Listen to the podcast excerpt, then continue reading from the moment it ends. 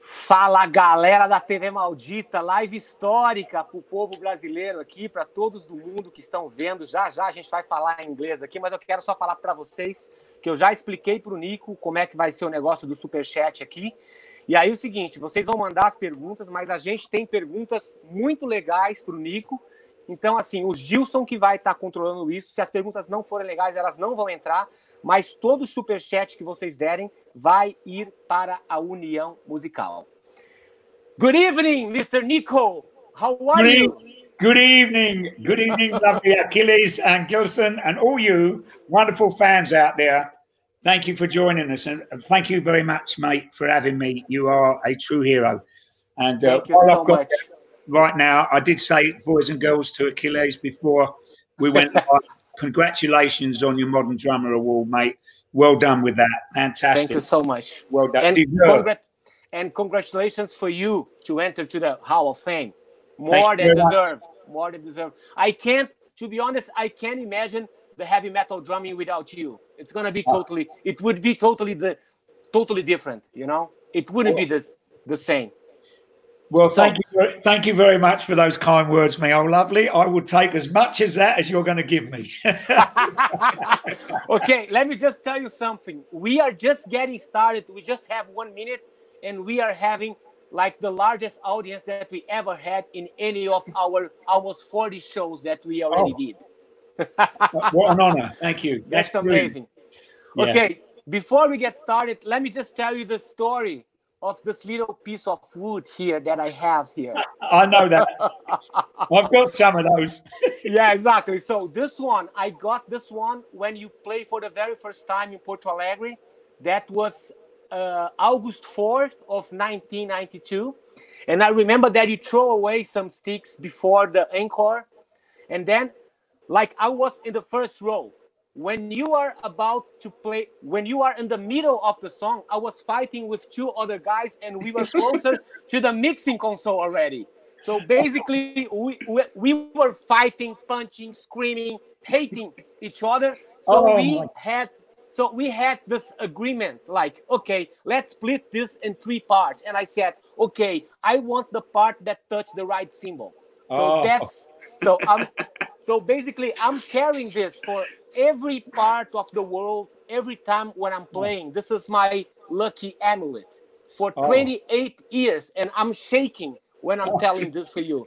So every time when I was touring with Hangar, with Angra, with Edu Falaschi, with Wasp, or with my Iron Maiden project, this was always in my backpack with oh, my stage bless. clothes. So this yeah. is giving me the lucky for 28 days, 28 years. This is amazing. Years.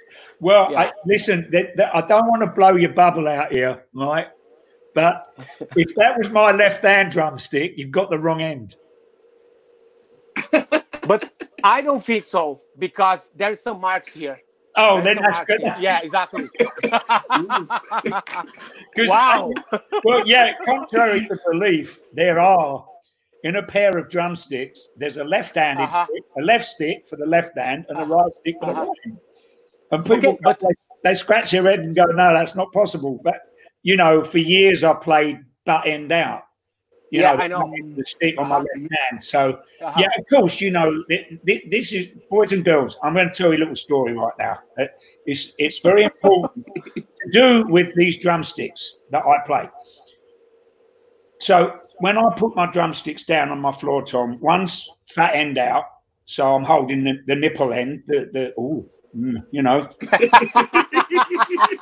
the skinny nipple bit. you lot in America, if anyone's in the states, uh-huh. we call it an acorn. Uh, we call mm-hmm. it a nipple, right?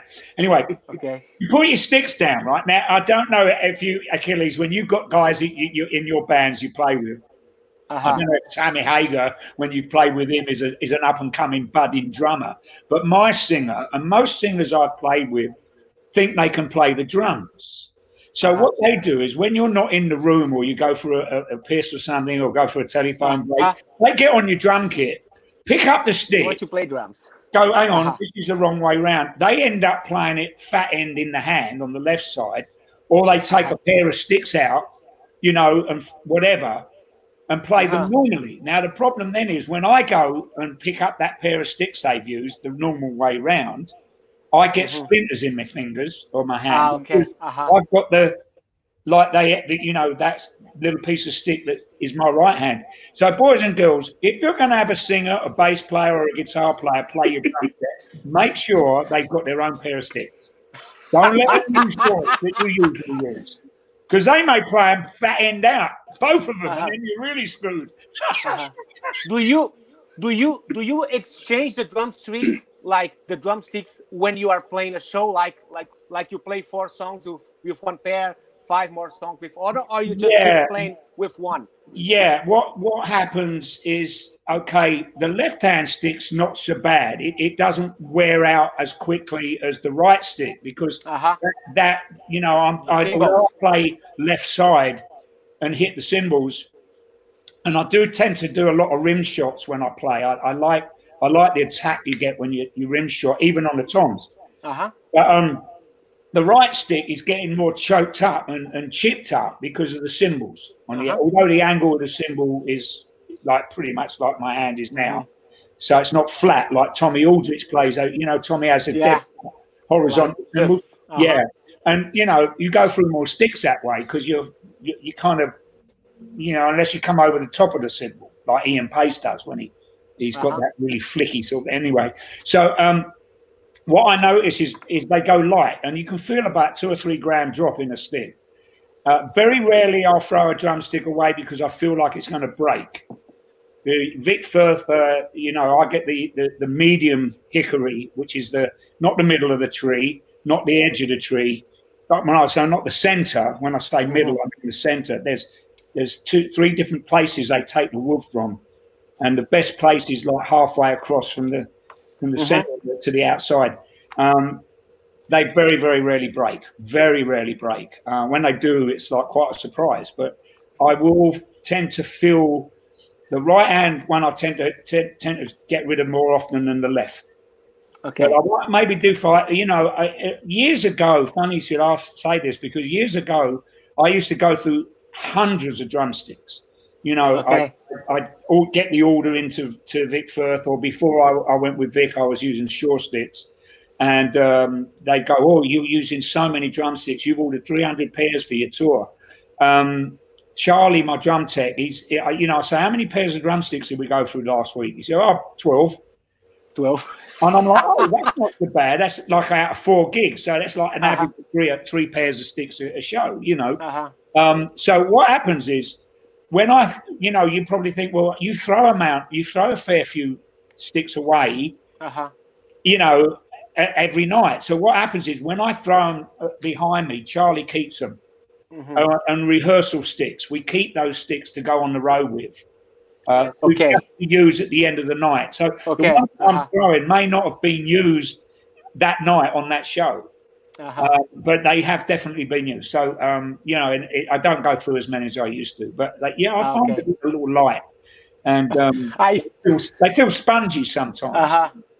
Yeah, I used to do this, like showing away by the end of the show. But then when I was starting playing with Tony MacAlpine, he told, "No, sign the sticks and put on the merch table. You're gonna make some money." so I have been doing this. very, but, very astute young. Well, he's obviously a businessman, you know. yeah, exactly. Man of the band. Well, that's funny because a number of years ago, um, I went to but, see I went to see Deep Purple playing at Hammersmith Odeon, uh-huh. and I went in to see, see Ian before the show, and he's sitting there. He's got a box of drumsticks, uh-huh. and he's signing them all, and I'm going. Well, that's weird. Why are you, why are you signing those before you're going to use them? uh-huh. you know, on a show, weren't you kind of, you know, this this this brain was thinking, uh-huh. why do that before? Don't you sign them afterwards and give them to kids? You know, oh, so he says, I'm selling them. Why don't you? I'm not. You're you that hard up. You want to flog your sticks, but no, he he. It's it's it's a good point. I mean, you can probably go to your stick company and get seconds uh, you know, drumsticks that um, are, you know, like lighter. Lighter, yeah. Different wood. Yeah, so you go, oh, give, give me a second. We call those offcuts or seconds, you know.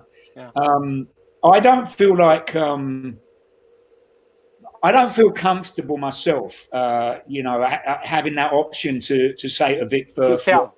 you know, yeah, give me a bunch of drumsticks and I'm going to flog them. Give me a Mhm. like your wholesale price on them because I don't pay for my drumsticks. I know. You Uh-huh. know, uh, yeah, but you you shouldn't, know, uh, of it, it's amazing. It's a wrong way round, boys and girls. Uh-huh. Really, I think that when you find a great up and coming drummer, you should sort of go Yeah. Is you know, hundred pairs of drumsticks for nothing because you know you need that. That you need that help. I mean, I can afford to buy my own stuff. You know. Um, but, but of course, businesses, you know, companies aren't, you know, on, in the business to give away their stuff like that. Okay. But Mhm. um, I, I find I've always thought it's it's nice to be able to take care of these. You know, you see these young kids up and coming in bands that support. I mean, I remember going to, um, I think we were in Hungary way back when it was like in the early eighties, mid eighties, and um, there was this band. I can't remember how to pronounce the name of this band, and this guy had like he must have had twelve cymbals on his drum set and like Uh-huh. an drum kit, and all of his cymbals were cracked, and he cut Uh-huh. them out. Uh-huh. Yeah. And I, I remember saying to this guy, I said, "Look, you know, you're obviously a massive Paiste fan. Oh, I love these cymbals. I love." And I Uh-huh. gave him a set of cymbals. And I phoned up Thomas Paiste was alive then. And I phoned Thomas. I said, "Hey, mate, I've got this kid. You know, he's a stunning drummer, stunning player. Um, so, uh, as an ambassador for for Paiste, I can I can do that. So, watch out, Awesome. girls. You might get lucky." Um, Awesome. I'm not pointing at you, Achilles, because you've got Yes. and what beautiful. You still use the 900s, right? The Paiste 900s. Yeah. I know you've got uh, all the different sets that you use, but the red Yeah. one you got on your kit look fantastic. Yeah, exactly. I, I start using the 900 when when Paiste relaunched them.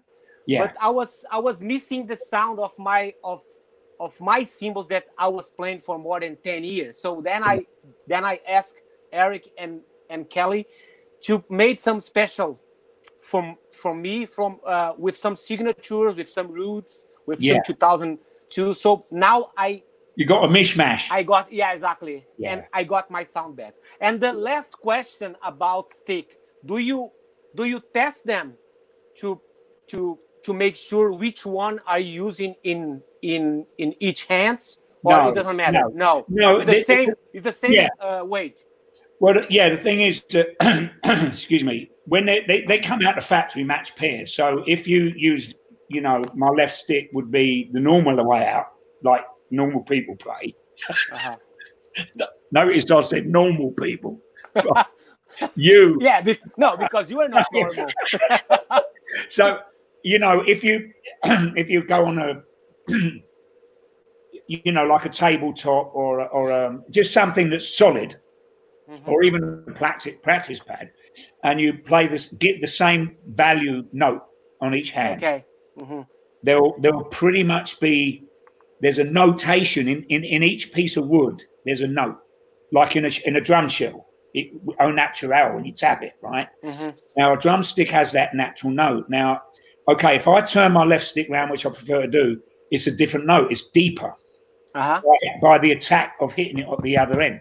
So, okay, the, I know they're matched. It doesn't matter if they're not really, to be very honest with you, because the left hand is going to dynamically be different from the right. So, if I'm going to do a single stroke roll, hmm and okay, so like, if you can hear that, Sure.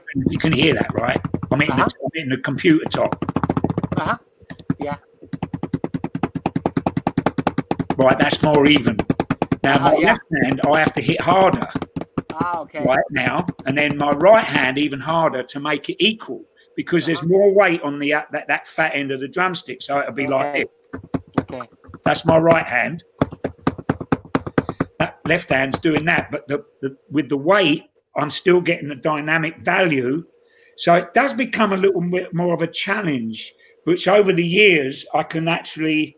I'm not getting like a flam effect by doing Okay. a single stroke roll True, true, true. Uh-huh. yeah, they're gonna, they're gonna get, you know, it's it, it's something that I've learned to be able to control. So, but the Mhm. nice thing is when I turn the stick round the other way, which occasionally not when I'm playing with Maiden, but when I'm doing other bits and pieces, hmm I find that my left hand I'm hitting too hard, so I'm getting that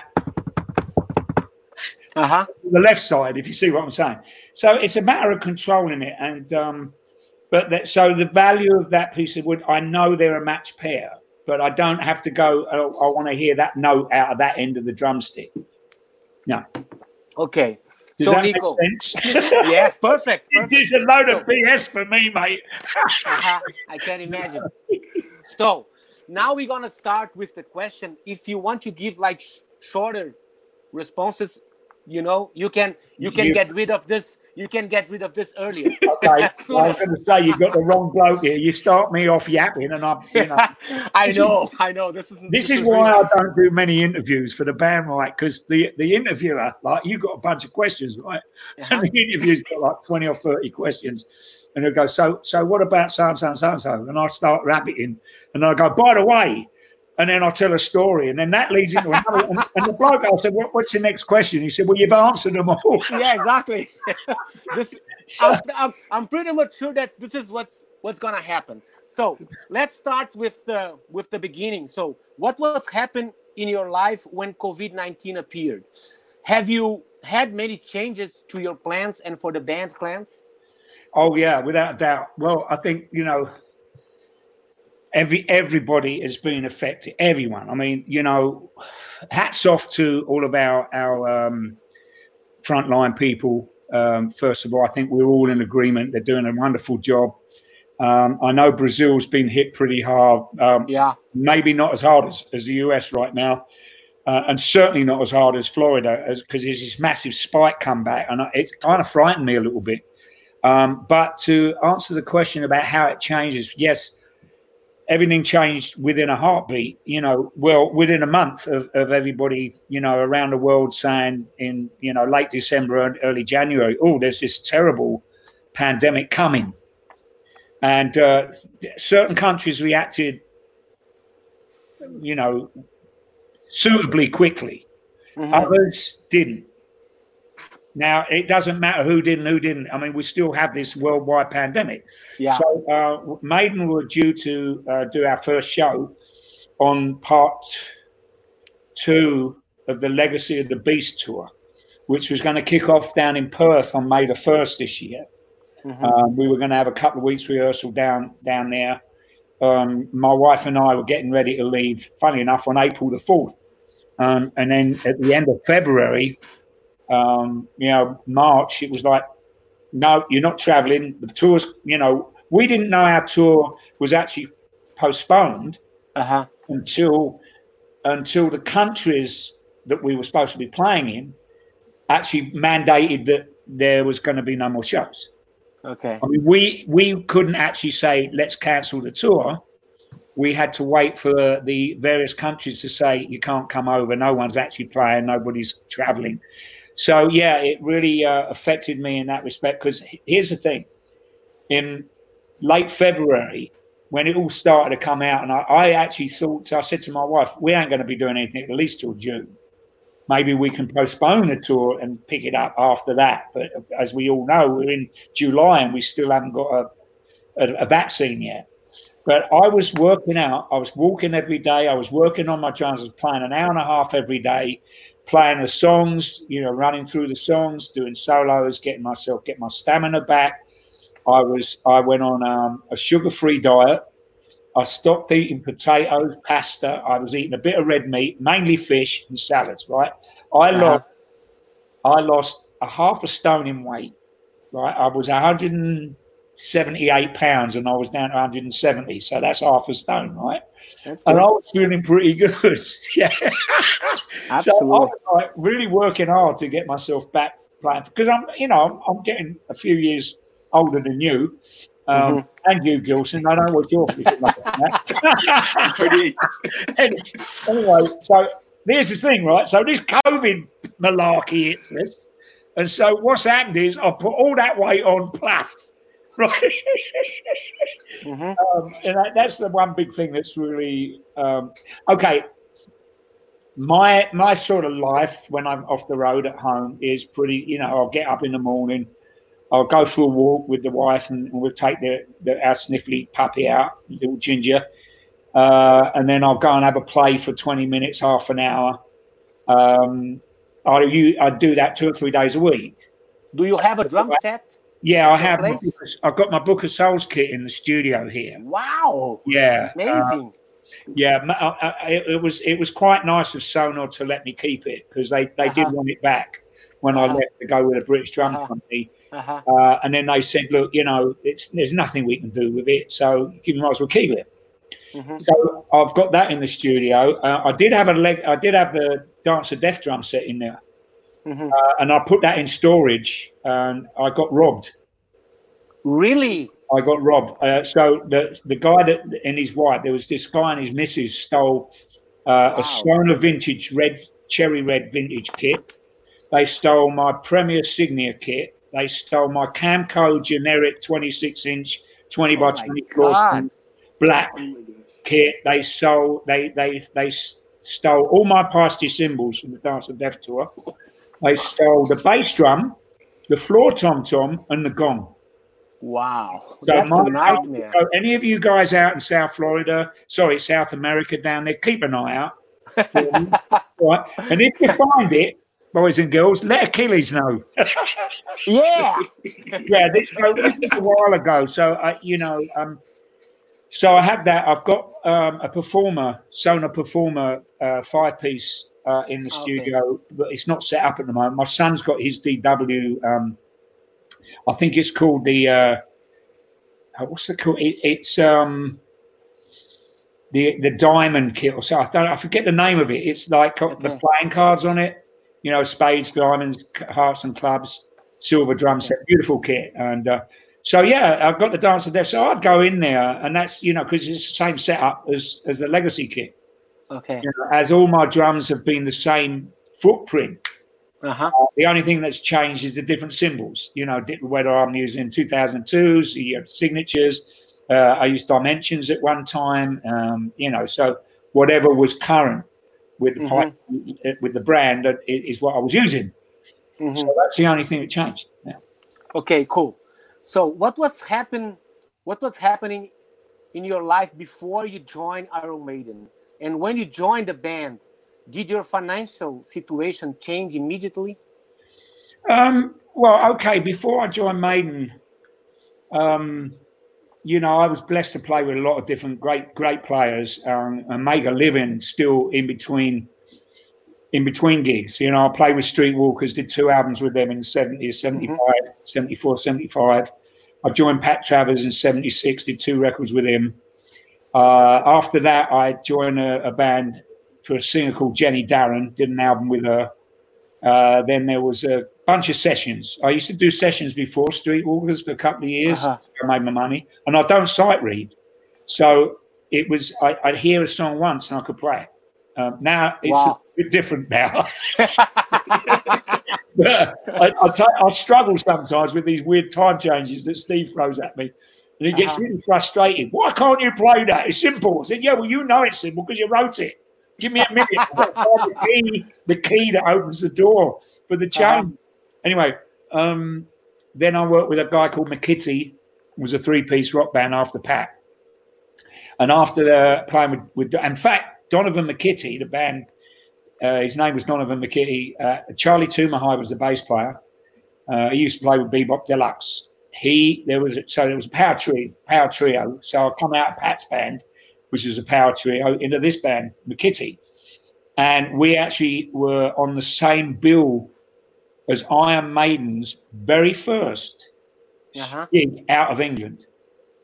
So they'd only been playing from 19, you know, when their professional career, when when Killers was was being uh, was recorded, um, they uh, uh, and Iron Maiden, sorry, they um, they had only played in, around London and England, and this was their very first show. It was in Belgium, and I was on the same bill with them.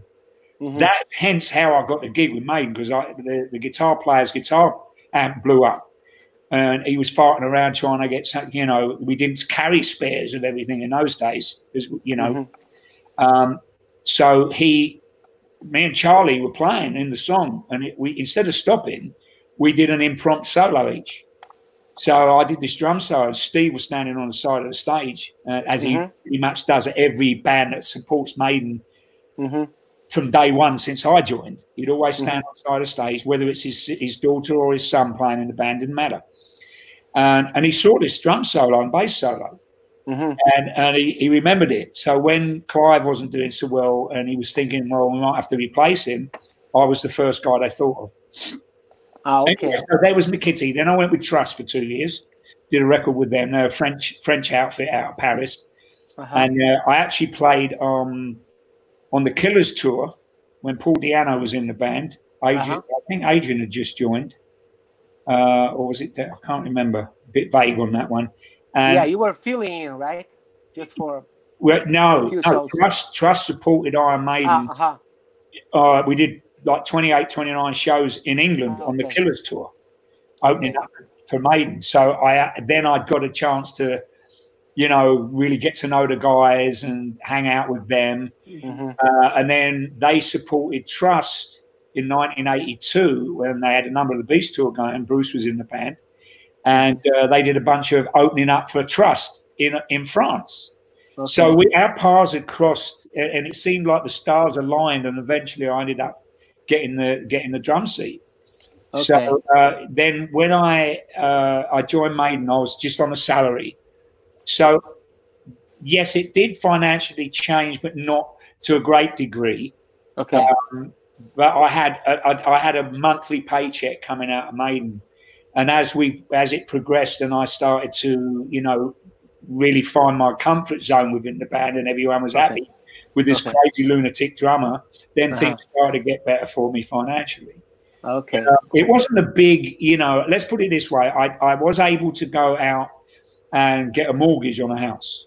Mm-hmm. When I first cool. joined the band, I bought a little house in London and awesome. uh, I still have it, you know. Mm-hmm. So, yeah, it, it, my fortune had to definitely change, but it wasn't like, oh my gosh, I've got thousands, thousands immediately. Okay. Yeah. You know. So, but I read somewhere that you played a few shows with Iron Maiden before you joined the band to replace Clive, but you are wearing uh, Eddie's mask.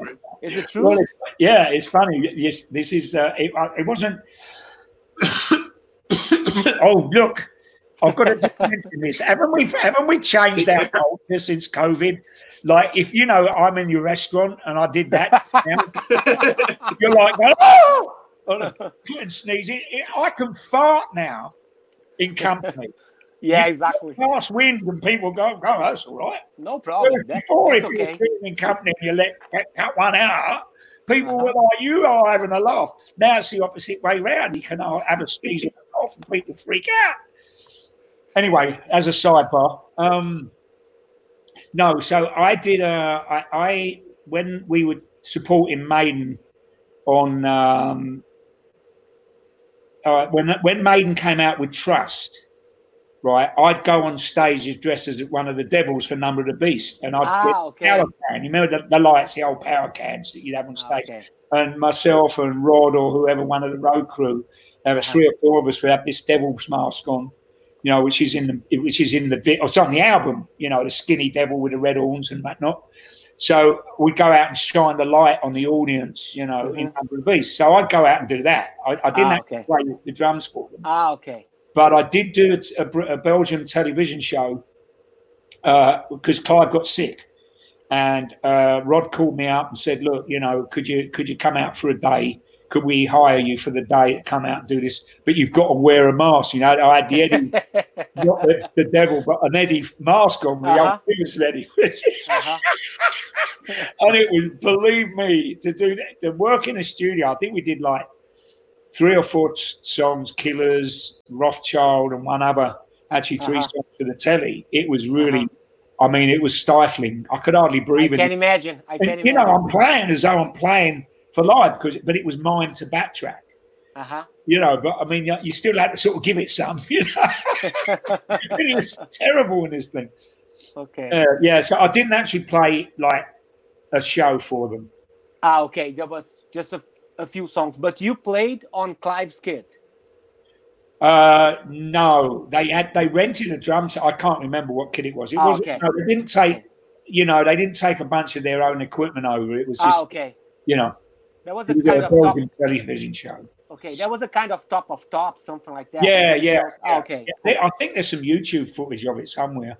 Okay, okay. So, Okay, so Nicko, when you joined the band to replace Clive, did you feel any resistance from the audience uh, due the how you play and how the sounds of your drum sounds totally different from Clive? Um, no, the, the, the, I mean, when, when I first joined the band, and, and Steve said, to, you know, you obviously the first thing I did was an album. I didn't go out and tour. Ah, okay. So I wasn't playing all the older stuff that Clive had performed on. Uh-huh. So uh, we went to the studio on Piece of Mind, and then when we put the show together, and we were talking about what songs we were going to take off the for the previous three albums. Uh-huh. Uh, Steve said to me, he said, "Look," he said, because I said, you know, do you want me to play exactly what Clive played? He said, "No." He said, "I want you to play the arrangement, but I want you to do it your way." Uh huh. Cool. So if you listen to classic example, "Run to the Hills" is, mm-hmm. it, you know, the intro I played different to what Clive. Clive played it dead straight. Do do do do back do do. Uh huh. Stuck uh-huh. with a lift on the hat. I still play that, but I put a uh-huh. there's this little, a number of the beast. I play. I've played it pretty much the same as I have. I do now, and I play it quite differently to Clive. I still keep the same kind of a vibe going within the within the verse, and then the solos kick out differently. Mm-hmm. Uh, I've got different bass drum parts in there that just embellish it. It doesn't really change the feel of the track.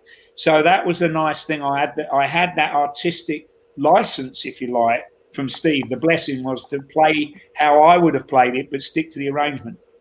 You know, okay. the massive, crazy drum fills, and so the the sound of my drum set. Uh, Steve always loved the concert tom, which was the first kit uh, when uh-huh. I saw me with uh, with McKitty. I had the silver uh, silver Sonor Phonic concert rack no bottom heads. And he always, he still likes to me, he still say to me today, ooh, when are you going to bring back that single headed drum set, You know, I got so used to now having a, because that was my preferred sound when I was with Pat, when I, I first got that drum set. Um, so yeah, it, it, it, didn't affect affect sonically the band uh-huh. went, oh, that's a different sound, or I'm not used to that, you know. Uh-huh. Um, so yeah, I was it, it, was it was okay. There wasn't any question about that. Okay, cool. So Gilson, we are going to skip the question four because he just answered that okay. that one too. Mm-hmm. okay. Uh, how did you come up with that intro idea of uh, Where Eagles Dare? Was your idea or Steve's idea? It was. yeah, well, thank you. Sorry, boy. It's good. It won't go down the internet. Um, well, it's it's funny because Bruce thinks that he came up with it, but he really? Bruce. Yeah, he did. he, he, just he, he, just mumbled a few ideas. So what happened was right, Steve. Steve, when we got into the rehearsal in the Channel Islands, uh, we we started rehearsal. I, you know, Steve had he, he, he was upstairs writing because they, they, they were writing as we were going, if you like. Uh-huh. So he had half of Where Eagles Dare written, and we wrote the rest of it in the studio. But he had the intro, the the, the, the and the first sort of segue into da da da da da da da those quarter note you know, anyway, he, well, actually, I them probably 16, so I, yeah. So uh-huh. it, he, anyway, it, you know, as we were going through the rehearsal, um, we didn't really do a lot of work, actually. We were, we were drinking more than actually working. than playing. This one day he came down and said, I've got this, you know, I, I, said, come on, what's this song you've been working on? He said, well, he says, it's an epic. I went, okay, uh, typical Steve Harris trapping. Uh-huh. said, "Can I have a listen to what, what you're going?" And he started. He got the bass and he started.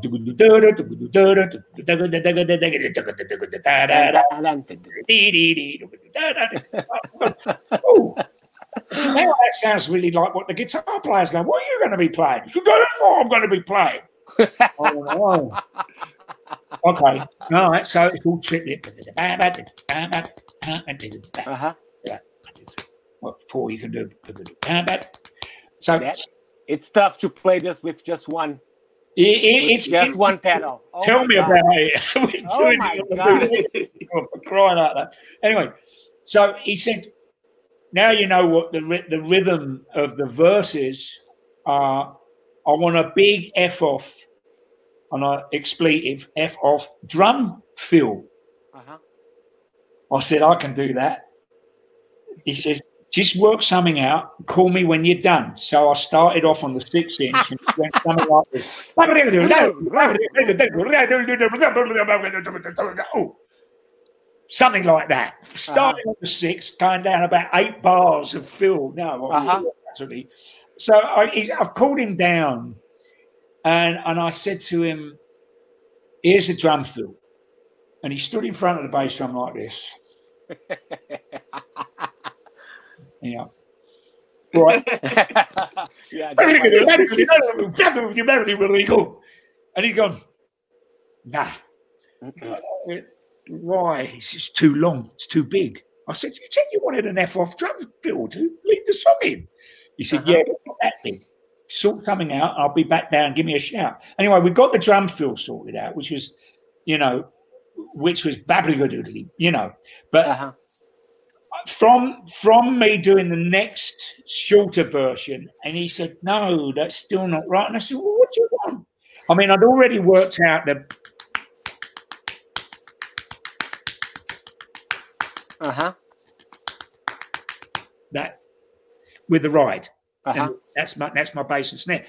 So we knew we knew what that rhythm was, but he wanted this feel. So he's gone. Oh, I, I, I, oh, I, I, I really, I really want to play it. I've got this thing in my head. So I said, "We're all right. Sit on the drum set." And he and he started to play, but he can't really play. He loves. Uh-huh. To, he wanted to be a drummer before a bass player. Funny enough. Uh-huh. So he's, he's trying, and I ended up giving him a drum lesson. And then finally, he, he couldn't get it, and we had a right laugh while we were trying to. Te- I was teaching him how to play.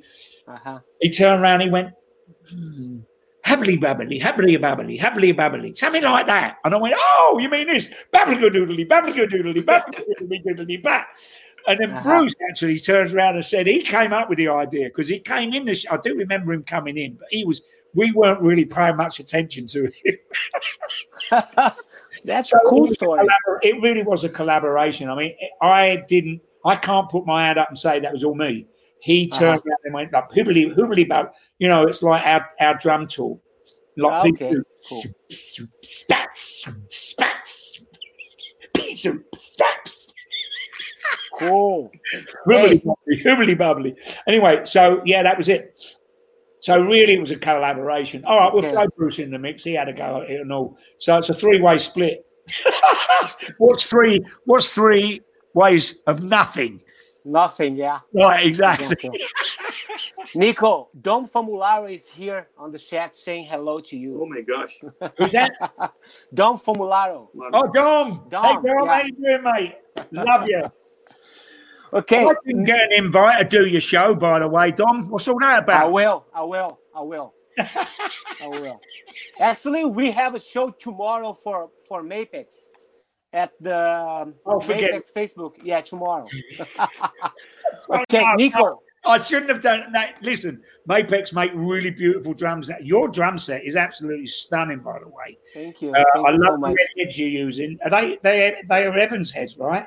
Yes, Evans. Yeah. Um, your kit sounds fantastic. I mean, Mapex. Uh, I, I would say that a number of years ago, they we're talking about thirty years plus, probably. You know, when they first came out, they had a bit of a struggle getting a, a good a good shell, but they're making a Uh-huh. great set. So you're doing it, you're doing a thing with Mapex tomorrow. Yeah, exactly. Tomorrow, 11, uh, 2 p.m. East time on Who's Mapex Facebook. Yeah. Dom's, Oh, yeah, Domstomp. Yeah. oh, I might have to pop yeah. into that. So Facebook, right? Yeah, Facebook. Okay, I'll, I'll be I'll be on the you know the comment buttons. okay, Nicko, how important is Stevie Stevie Steve Harris' opinion when you are about to to record the final track of your drums? Um, well, here's the thing. What what we usually do when we're when we're all learning somebody's song. Most of the time, Steve does. The, he's the prolific writer in the band. Mm-hmm. But um, on the last couple of three albums, there's been collaborations from Bruce. You know, all the guys, uh, Janick primarily, uh, and Adrian. Um, so what we do, we'll sit down acoustically in a circle, and I'll either get a pair of um, bundle sticks and just sit just like that just on my legs or you know and, uh-huh. and, and, then trouble is after a while your legs get a bit sore so i end up i can imagine and just using my hands like i did just then so you used to do this in the 80s as well no in the no. 80s it was slightly different we we you know the different difference today to then was you had analog tape Ah, okay. Uh, we didn't have digital, you know, numbers and dots and dashes and all that uh-huh. going on. Mm-hmm. So what we would do, you learn that we still do that today, you know, in a modern day with digitized music. But uh, the last album, book, the Book of Souls album, was done in we we like let's say for instance, Empire of the Clouds. We had to do uh-huh. sections, so that's yeah. what gives you the great opportunity is you can you can cut and paste stuff. Okay, yeah. You compile a track out of 3 mm-hmm. or four songs at different takes. Whereas in the old days, you really had one and done. And if you wanted to overdub something, it was a little bit more difficult because you had to splice tape. And if, say, for instance, in a drum track, there was a, a, bass drum missing, you could go and do, you know, lay that in. If there was something that was out of time slightly, yeah. you wouldn't go and you'd have to record on another machine and cut that bar out or whatever. Mm-hmm. You could do it, but it was mm-hmm. time consuming. So your idea was you want to go from A to B. So you mm-hmm. rehearse it in a rehearsal room and do it as though you're playing live.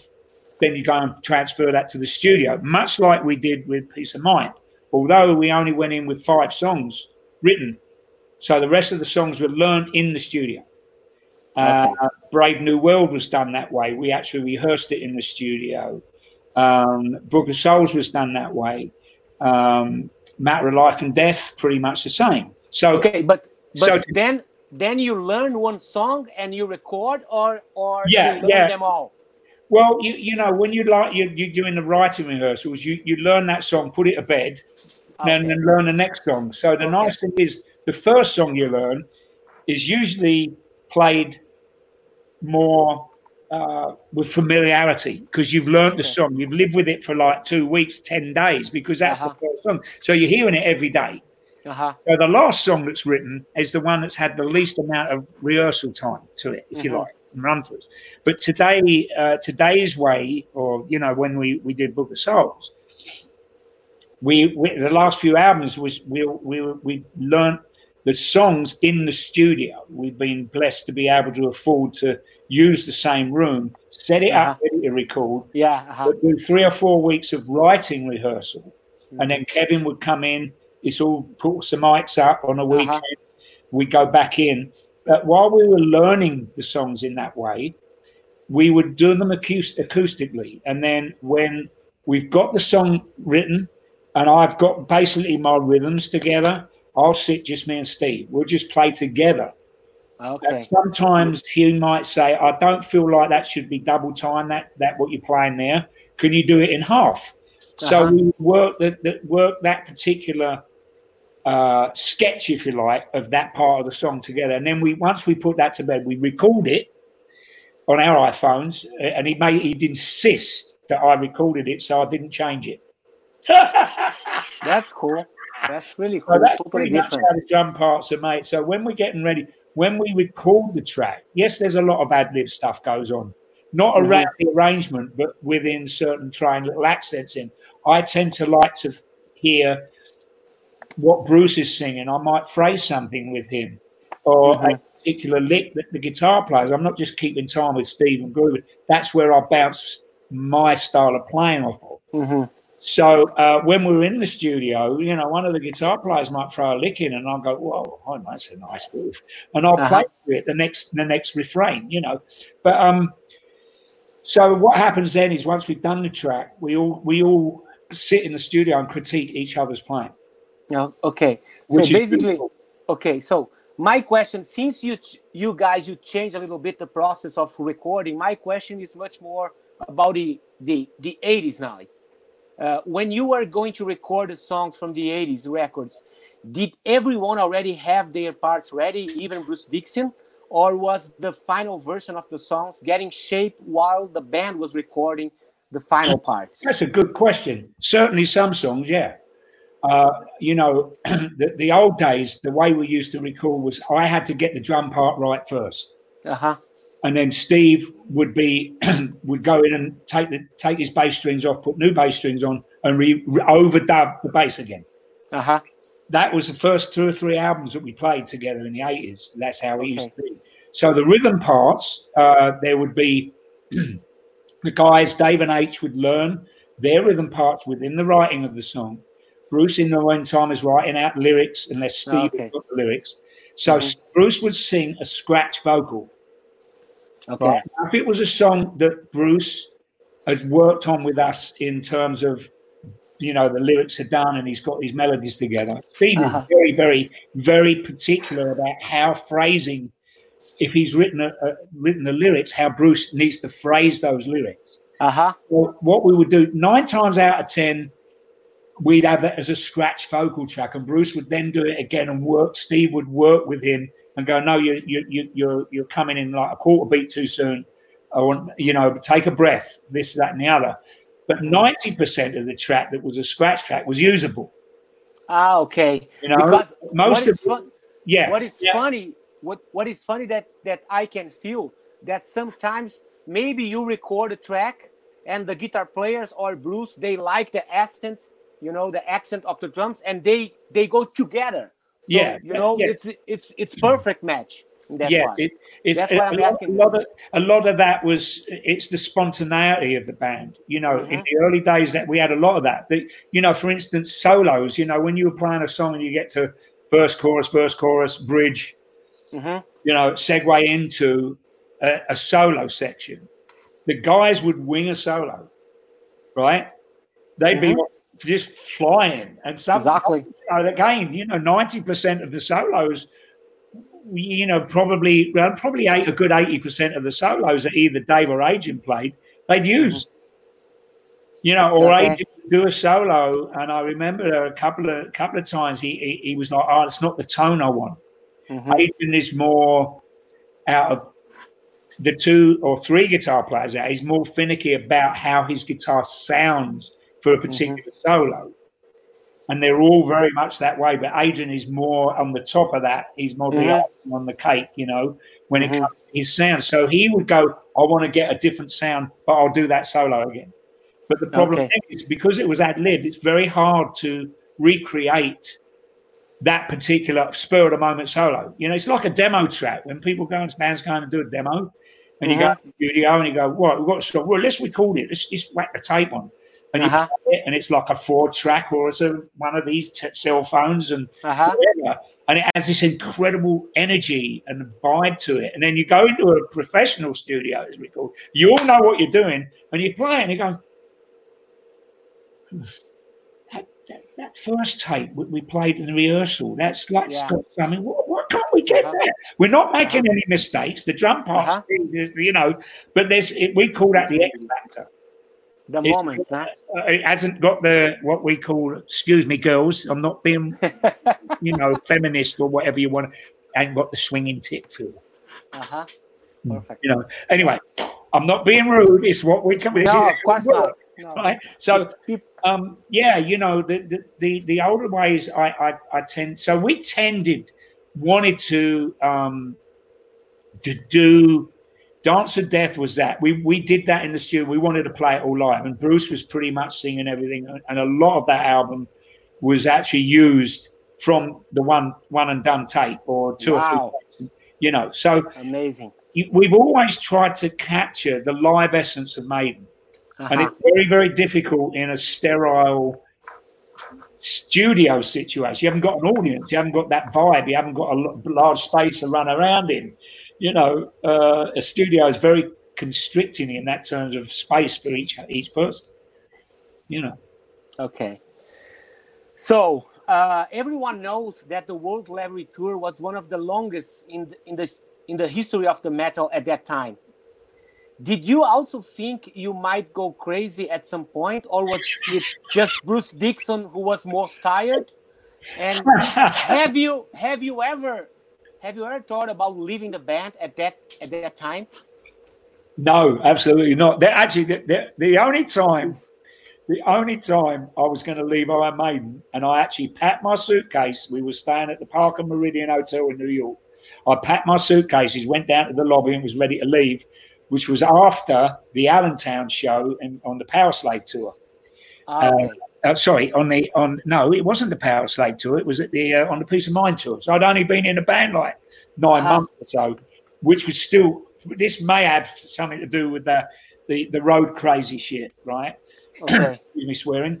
So what happened was there was a big thing that went down on, on Allentown and uh, and uh, Bruce eventually we all know the story. It's called Mission from Harry. Uh, Bruce came Uh-huh, in. yeah, amazing. He was That recording it on. He had a cassette Walkman in his Yeah. back, bigger than this phone, and and he went, "Whoa, yeah, Nick, what do you think would happen if uh, somebody said the lighting truss was about to fall on your in head?"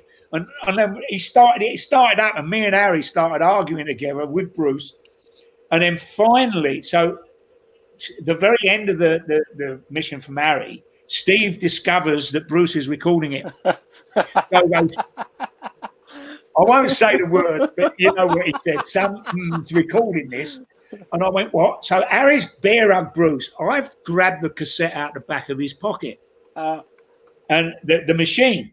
uh-huh. And I've opened the machine and I said, I was, I was, I said, is there anything on this? And he went, no. And I threw it on the floor and I had, a, I had what were called beetle boots on, which Uh-huh. was kind of about an inch and a half platform heel. So this, I missed the cassette and it kind of flicked under the, the Uh-huh. heel, right? And I went, oh, bollocks. And I, because I was going to smash it. We didn't want Uh-huh. anybody to hear this argument that he'd stirred up. yeah, especially is, he at hit that moment. he Uh-huh. hit me. He, he didn't hit me in the face, thank God. Uh-huh. You wouldn't have thought so, would you? Anyway, he whacked me in the tummy. And Harry Oh went, my God. no, no, no, no. And I ended up running. He went left the the the the, the dressing room. We were in porter cabins. Uh-huh. You know how long those porter cabins are, right? So it was Allentown, Allentown Fairgrounds. He's gone and sat down on the, the couch. I've come out and I thought, that's it. I said to Steve, no one does hits anyone in a band. I'm fucking off. Excuse me. I'm off. so I legged it and I was going to physically fight with Bruce and leave. Wow. I, I was I was done. So Wow. he he went he went um sorry. He put his hands up and I'm like, oh, he's got the cassette. He says, I forgot. I've got the, some lyrics to a song called Powerslave on this CD. That's the CD, it's tape. And so it was like it was like something out of a cartoon. You know, when Tom and Jerry and you know, there's a big fist in front of Tom and he's you know, it was like that. Oh my God. Oh yeah, uh, and there was that, that was there was one other time in New York. I got uh, I got told off from my manager for wearing a suit, Wow. and that was the Parker Meridien. I was getting ready to leave, and uh, Mark, Merck Mercuriadis, who worked for the band on the management, saw me in the reception checking out. He said, "What are you doing?" So I'm going home. I've had enough. I said, you, you know, I, I- I'm not going to be treated like that. If I want to wear a suit when I go out, Uh-huh. uh, you know, uh, and it was a beautiful maroon three-piece suit. You know, uh, Uh-huh. in fact, um, Dave Coverdale saw me wearing it, and he said, "Yeah, nice suit. Nick. Where'd you get that from?" no, it was endorsed by David. So hey, hang on, is that cool or what? So anyway, uh, yeah, that was the only two times. Um, but you, you know, the thing for me was that the Piece of Mind tour. There was like four or five shows in a freaking row, and you know, when you're 30 years old, um, you know, you, you're playing the music you love to play. Mhm. You you you can play, you know, through illness, through you know, the show must go on. You know that you, you, your professional head comes on and you get on with it. Uh, I must admit, by the end of that tour, though, we were all burnt out. And more none so than Bruce. Bruce was re- really ready to chat, jack the town in. mm-hmm. you know, because the thing is, it's different. You know, his instrument is his voice, and he yeah, doing four or five shows in a row, a day off, three gigs mm-hmm. in a row, two days off, five gigs in a row, day off. You know, and it was that was for thirteen months and there was travel days thrown in when we were going to different countries, and then you get off the plane, and the next day you're you're up on stage and doing three or four in a row. So yeah, it was really tough. Also really difficult tough. For Bruce. I mean, we were all very fit then. Um, you know, they are now more so than I am because of like the COVID weights come back on and all that. you know, uh, so I didn't really get to the stage ever on the tours where I wanted to, you know, say I'm going to throw it in. I can't do this. Now, um, the last Legacy tour we did last year, mm-hmm. um, Rod asked me before we, we, they booked that tour out if I was all right doing two shows on, day off, three shows. Day, well, you know, very rarely we do three now, but um, because physically to drive Maiden for me now, um, being I'm the granddad of the band, it's it's it's a, it's a lot harder to for my body to recover after uh-huh. the show. Where um, you know I, I prefer, for instance, do the gig, go to the hotel, not have to get up the next day to do a travel day, mm-hmm. and have a day off. I prefer to have a full day, right, like after the show. Mm-hmm. Then the next day, travel to the gig, do the gig, and then travel to the next city after the gig. So then I've got that next day and the day of the show to recuperate. I prefer because hey Achilles, you know what it's like, and all you drummers and guitar players and people that play live music for 2 uh-huh. hours. When you come off stage, you've got so much adrenaline pumping through your body. Mm-hmm. And you go, go, you know, you're going to meet your fans afterwards, or you go back to the hotel and you sit at the bar. How many times do we go to bed before two thirty, three in the morning? Yeah, exactly. Because right? uh, not because we're adrenaline. Sitting in the bar. You know, maybe you sit. I mean, I haven't had a drink in over five years, so I go to the bar and I just enjoy company. Mm-hmm. So you know, but you you're not partying to stay up late. Your energy and your body's starting to come down, and I'll go to bed and I'll probably go to sleep around four. Yeah. Right. So you need that, your rest, and, and I need that extra little bit of of, of uh, relaxation. I could not yeah. do a 13 month tour. No way could I do five shows in a row now. Uh-huh. yeah, it's, yeah, because after show the the adrenaline's still there. Yeah, you know? it yeah. takes some time to. Wow, it's is... very important, uh, you know, at any age to make sure you get enough rest Oh yeah. Um, I know I'm not going to be preaching, but I'm going to say don't do drugs and have a drink now and then. You know, if you're going to have a puff, have a puff. Anything else, you don't sound any better. You kid yourself. Oh, I had a great gig last night. Yeah, right. Okay. Um, look after yourself. Here's the thing: good night's rest. Try and get eight hours, kid. If that means going to bed at four in the morning, then you get up at four you know, uh, that, that afternoon or two o'clock. You know, you've got a good sleep. Always have a good breakfast and yeah, one square meal if you can. Now, for me, I can't eat three hours before I go on stage. Mm-hmm. Uh, I can. I can eat a fairly. I can eat a lot before I go three hours. when I'm playing, whatever I've eaten three hours or two hours prior to the gig, it doesn't like me, you know. So, mm-hmm. um, stay healthy you know, and go for walks in the afternoon on days off. That's what, what, what I think you need to do, you know, keep it all going. Yeah, I can tell. Like to play the songs that I I record 15 years ago is totally different nowadays. You yeah. know, and I'm just getting closer to the 50s. You know, I can imagine for you how hard it is to oh keep oh stamina yeah. to play the songs. And yeah. let me tell you something, Nicko. I saw you guys in 2016 and also in 2018. The band is sounding amazing. Yes, it's yes, unbelievable. It's yeah. unbelievable. Like you guys are getting better and better. You know, yeah, it's, when it's, when it's, when those classic bands they are playing nowadays, they are using a lot of computers, Pro Tools. Ooh. But you guys are real ones, and you're still playing better. Yeah, it's yeah. unbelievable. Yeah, even the stage, right? Even yeah. the stage have the. Uh, all that thing, the, the plane and all the things. Oh my God! the God. real thing. Oh, don't, don't get me on the Spitfire. Oh Um, we we did a show that first part of the, the, tour. I forget where we were, and it was a low ceiling, and I, I, literally it came over the top of the drum set and it dropped down because it was really low. Uh-huh. I could stand up and actually touch the towel and push it. It was that. I don't know how the crew got the whole thing in there. You know, it was bizarre. Forget where we were, but um, mm-hmm. you know, yeah. The thing is, look, you, you know, when you have a passion and a drive for for learning an instrument and, and playing with other guys and you find that magic band that that mm-hmm. you know the unit of guys that are all that all think and basically eat live and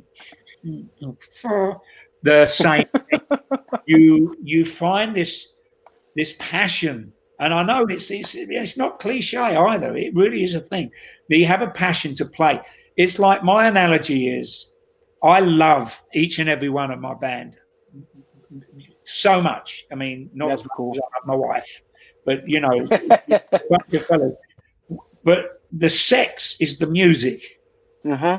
And people go, "Is he? What's he on about the sex?" Is you know, I mean, none of us are, you know, play uh-huh. outside or bat for the other team, but you know, the, the, there's the analogy is there's a love affair.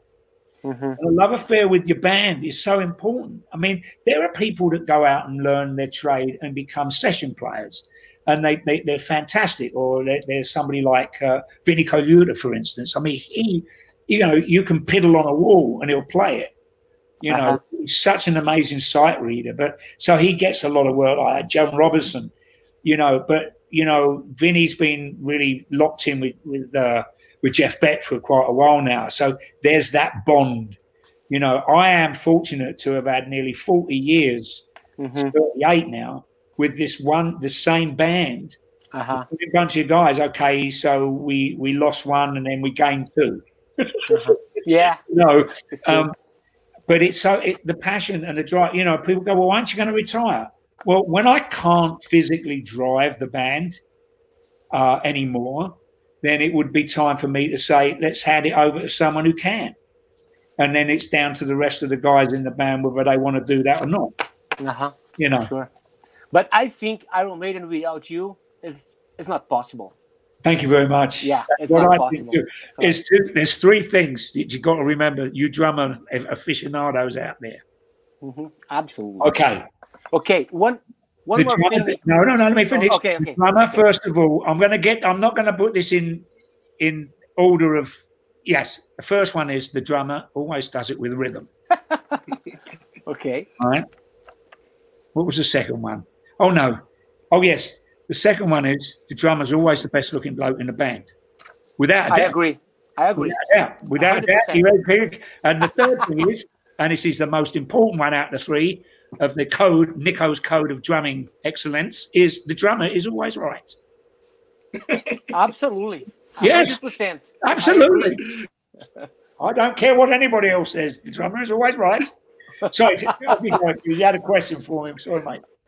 Yeah, so be- because I I always joke with people that if you have two guitar players, a singer, a keyboard player, and a bass player, they can all stop like yes. to fix to fix that or to tuning whatever. But if the drummers stop you don't have the music. You don't you have to stop the show right? No that's very true. And uh, that that's you know your point is exactly what i said about when when i was with mckitty when when his his, his amp blew up. Uh-huh. uh, while they were sorting out i think actually one of the road crew for maiden put another you know marshall 100 watt or 50 watt head up for him uh-huh. While they were doing that, we did an impromptu solo. Now, of course, we had the bass player. So, but what you're saying, I, I mean, you, you, you don't stop the song and then do a solo. We just carried on and then went into this jam. Absolutely. Uh-huh. Now, there was a time where um, we were in South America somewhere and the PA went off. I think it might have actually been in Chile. Uh, and um, the power got somebody. There was a main cable that you know, massive big plug, and somebody kicked it when it mm-hmm. came apart. Apparently, mm-hmm. oh whatever. So the, the, the, everything went off, right? Except the PA. Mm-hmm. So I'm, I'm playing, we and I actually stopped. so they're, they're fighting around and fighting around, trying to get this power back on, and then the football turns up on stage, and the guys are playing soccer and then finally Bruce turned around and went, Oh, I know. how about a drum solo? And I'm like, oh gosh, we still had the PA working. This is the weird thing. The PA was working, but the uh-huh. back line went off. Uh-huh. Right? So anyway, uh, I did this like two and a half minutes solo. But you're right. You know, this is the thing about electronic drums. Mm-hmm. What happens if the power cut goes out? Yeah. You know, then you haven't got the drummer to just mm-hmm. carry on while things are being sorted out. Yeah, Very exactly. and you can stand up, and then all the girls can see you. See, you've got a big kit, but you sit pretty high. You know, me, I'm down here. You know. uh huh. Yeah, I know. Yeah, huge toms. So, Nicko, since you guys are very friends, do you do you also have those kind of WhatsApp groups where you people talk every day or send some jokes, this kind of stuff, like regular bands? No, or, not really. No, no I mean, we, we, we don't really talk a lot to each other. No, um, I speak to Steve probably once every couple of months. Just I'll either text him, call him. Dave Murray, uh, Bruce's. Uh, you know, he lost. Uh, unfortunately, lost Patty, his wife, a couple of about three or four weeks ago. No, four weeks ago. Uh-huh. So he's been very you know, having with all that with the family. So I've left him alone. Um, mm-hmm. I te- yeah, I text Janick and Davey, um, but you know, and I speak to Rod and Andy pretty much once every two or three weeks just to say hello and how, or you know, how you doing? How's everything going uh-huh. there? Mm-hmm. You know, and Rod, my manager, was was actually stranded in in. Uh, I'm not sure if it was Marbella, but he was out in Spain when all the this COVID hit and all the travel. Uh-huh. No, nobody's going anywhere. Uh, I think he got back to England about three weeks ago. So yeah, we, we let's put it this way: we we we don't live out of each other's pockets when we're not working, but when we're on, mm-hmm. when we're working, you know, we'll, we'll have me, me, Adrian, and Davey have got like a, a dinner club going on. Uh, where we'll go out for dinners, and Adrian's wife's on the road, and, and uh, my wife Rebecca come out. And we go out for dinner. Um, Janick, we if we fancy a drink after dinner, we'll find an Irish pub, and nine times out of ten, he's holding court in some Irish pub or the other. Mm-hmm. we'll buy a pint of Guinness and send it over to him. But um, yeah, you know, we we we have um, we have this this relationship where we, you know, now it's not we're not going to see each other until June or May next year. Uh-huh. Right, unless the travel sort of eases. I mean, Steve's in England right now. He just left two weeks ago, go back to England. Um, you know, I'm, I'm, wanting to get over to see my family. Uh, so maybe before December, I'll get over there. So it's a bit difficult, you know, when you, you, you, everybody's living in different parts of the world. But we are we'll we'll keep in touch with one another, but not every week. Okay. Okay. Yeah. Cool. So the the next question, it's for you, Gilson. Go ahead. Yay! Before my question, I have to say something. Uh, some of the audience here in Brazil are complaining they're not understanding because they don't speak English. So if you guys let me, I would like to say then a message here in Portuguese, telling them that after the, the show, me, Achilles, will be probably here staying a while yeah, exactly. and talking then in Portuguese and translating the highlights. Yeah, cool. So, sure. Now go ahead. Go ahead. Go ahead. Ok, pessoal, a gente vai permanecer aqui no final da live, tá? O pessoal que não está entendendo as respostas, eu e o Aquiles estaremos aqui no final conversando sobre os pontos principais, as respostas é. principais. A gente tem as então, perguntas não desa... aqui, é. né? É. é então não desanimem aí, tá? Enquanto isso, façam um cursinho de inglês. E é isso aí. Voltamos à programação. sorry for that, Nico. Sorry. Not at all. Not at all. Uh, it's good that you could do that for the, you know, let the kids know what's going on. Absolutely. You know, I mean, everybody right now, because we have no live music, there's no sessions going on. Yeah. Very, very, there may be one or two uh, with social distancing required and whatnot, but uh, you know, we need to take care of one another. You know, uh, how we do that, we can donate money and uh, and and hopefully, you know, it goes to the right people. Yeah, uh, people people are helping a lot here. Yeah, yeah, you know, it's important. And yeah, you know, it's uh, Oh, I know. I know that Rod and uh, has has been very um, high profile with with uh, with charities back in England and with his you know the truants and stuff like that, which we all support very much. Uh, but you know, there's a lot of players that just uh, you know have hit hit hard times, as well as a lot of other people. It's not just the musicians, but this is our world. This is our world. This is our this is our livelihoods. You know, it's going out putting smiles on people's faces, going out to doing concerts, having being able to have close contact. We've got uh-huh. to get over this pandemic because human beings, I don't know about. I'm a hugger. I meet my friends. I'll give them a hug. I give sometimes I'll give them a kiss, not on the lips and with no tongue. Uh-huh. you know, that's me. so you know, it's it's that's the way, and that's what people want at concerts. They want this this to be a bunch of people like-minded, enjoying themselves, having a great time. Um, but uh, we need to make sure that we can help people that are less fortunate than ourselves. Yeah, absolutely. That's that's what we are doing here. Go yeah. ahead, Gilson. My question is, uh, what are the memories of the first Rock in Rio 1985? Is this show still Iron Maiden's biggest audience? It was like well, 300,000 people. 300,000 You also people. have a, Yeah, uh, well, first of all, okay. first of all, it wasn't an Iron Maiden gig. It was Queen. Uh, oh, yeah, well, let's, let's just let's just set that aside because no no I'm not paying any disrespect for the amount of people that were there.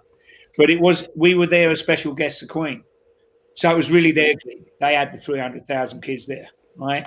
The that 1985. Oh my sweet lord! I remember. You, Nicko, uh, did you also have monitoring uh, problems?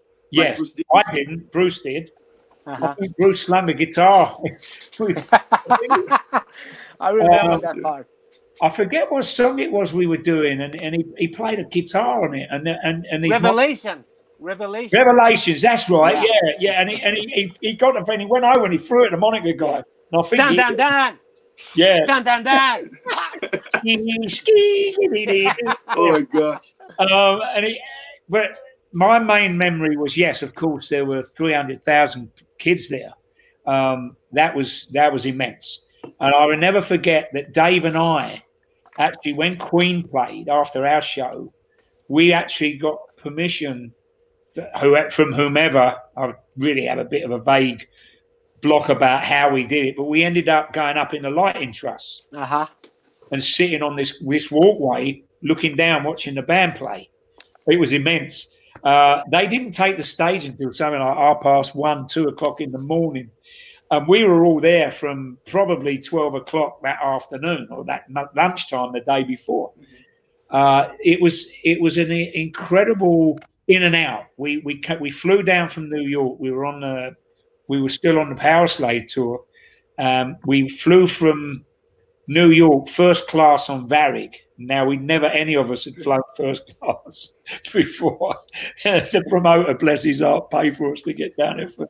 And I'll never forget sitting on the plane. This bloke came up and he said, "So, sir, would you would you like some lunch?" And I went, "Yeah, thank you very much. I, I could eat. I mean." He said, I have a lobster or a steak. And he's got this, this flipping lobster, must have been three pound of lobster, hanging over the side of the plate and over the trolley. And I'm like, can I have the whole thing? He went, yeah, you want it? You got it. that, that Brazilian airline, they knew how to do it. Uh, and then we did the show. I think we got in, we had a day there, and then we, we went to the show. I'll never forget Cozy Powell was uh, uh, playing with um, Whitesnake. Which no, he was with Michael Schenker's band. Oh, okay. Yeah, it was with Schenker's band, and uh, oh my, we had we had such a great time. But that was a big audience. Then we did. I don't. We done it five times, but the next time we played there, I think we had three hundred thousand kids, two hundred and fifty thousand paid, and fifty thousand blokes and girls yeah. over the fence and that was our gig. So that that was the only. I'm saying I'm mentioning it because it was it wasn't our night. We weren't headlining it, and there's a difference when you're a special guest to someone. Uh-huh. You know, you can't say that you that was your audience. You know, but we certainly say that the second time and the, and the other four times we played there. And I never forget standing up, looking out, and you always have this intro tape going on before, you know, before the boys come out and. Uh, I stood up, got on the stage, get myself ready, and I, I stood up and I leant on the cymbals. I'm in darkness, you know, I'm not lit. And I looked out and I and it was just immense because it was like a wave of heads moving and the kids with their hands and they're jumping up and down to the music, uh, just the tape music. And I and I and that's when I went like, oh, better sit down, take the weight off my feet a minute. Of course, I just cut the cake and I was sat in it. So anyway, oh look, if you didn't get that one, uh, I certainly know that's funny. My drum, my drum tech got it. That's for sure. Oh, it was. I mean, my nerves were like, holy. But the thing is, in a Strange Achilles, you can go to a show where it is 20, 200, 2,000, 20,000 or more fans. And I still have that same nerves before I go on. I must admit, seeing 300,000 kids that's amazing. Did, did, That's did have amazing. an effect on me. But Uh-huh. as soon as you have that first downbeat, the, that that's it. It's gone. You're, Uh-huh. you're, you're doing your, you're doing your gig. You know, can't be playing and going, God, blimey, there's three hundred thousand out there. I better not, you know, mess up. Mhm. of course, what happens if you think that you mess up? But Nicko, since you have like special monitors, the sound of your monitoring are pretty much the same. The sound is so. Absolutely. What what what's changed for you? The ambi uh, the the ambient or maybe the side of the of the hill, like you know? Um, yeah, listen. Although although I have the same setup on my left, I have these two HK uh, monitor systems. uh, They're driven by two 600 watt crown amps, so there's 1200 watts of basic PA hitting me. yeah. I I don't change. We don't do sound checks. Our our road crew they they they've got a, a band called Dark Twat, and they do the sound check. They run like Highway to Hell's their favourite track to play. Uh, so my Charlie, my drum tech, will make sure my monitors are all level wise. I have kick snare, don't have any tom toms. I have a kick and a snare. Steve Harris, obviously, predominantly in the mid range of the speakers, and I had Dave, Adrian, and Janick split like that across my monitors, and I'll have a bit of Bruce because some nights Bruce will sing more powerfully than others. And I'm Mhm. sure our audiences have noticed. It depends how tired he is, and, and you know, obviously, how many shows we're into a tour. So I don't really have him poking out too much. I have Okay. sort of down in, you know, down in the mix a little bit. Um, but what happens is, depending on outdoor shows, they're pretty much the same because they're outdoors. There's no ambience in the room. There's no confinement in like an in, in, in acoustically in a room. It's when you play with something that's got a roof on it, like a shed. Uh, that's an outdoor show, but the sheds can make a different sound to the Mhm. ambient sound on stage. So sometimes I might have to turn the level up a bit, everything.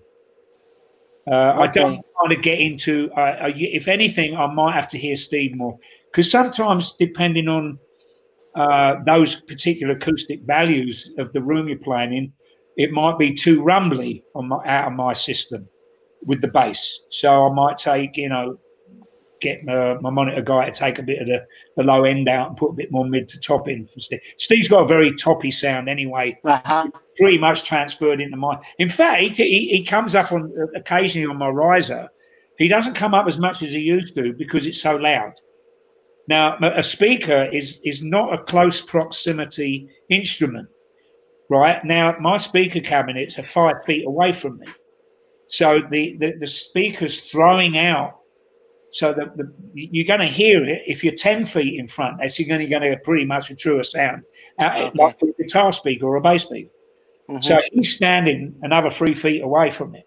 And he's Okay. like, oh, blimey, you're going to turn me down? No, mate. He, said- he said to me once, he said, I've got a better bass sound coming out my monitors than he had coming out front.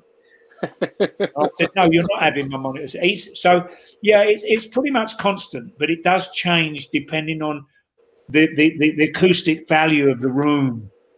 You know, like for instance, if you go to Madison Square Garden, which is kind of a boomy room, and then you go to the um, uh, the one in uh, Brooklyn, um, I forget the name of it, uh, Barclay Center in Uh-huh. Brooklyn. That is a really great room, sound wise, which is why Maiden don't play the Garden anymore. Ah, okay. We vetoed it, and we'll go to Brooklyn. Okay. So because the acoustics are really nice, and you know, you find you know what it's like. You go in a room, you think, "God, blimey, my snare drum's really sounding great tonight." Uh-huh. Yeah. Everything else is a bit iffy. You know, it does tend to change. So Mhm. I don't want to try and fight that. I try and play with it and not not get too technical with my monitor system, because then you start having problems with if the guys turned it up too much, or maybe put the wrong EQ in for some reason. You start getting a feedback. Mhm.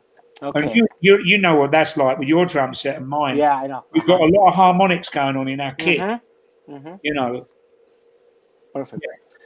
Okay, so you know very much that Somewhere in Time is my favorite album because I start playing heavy metal with with that album.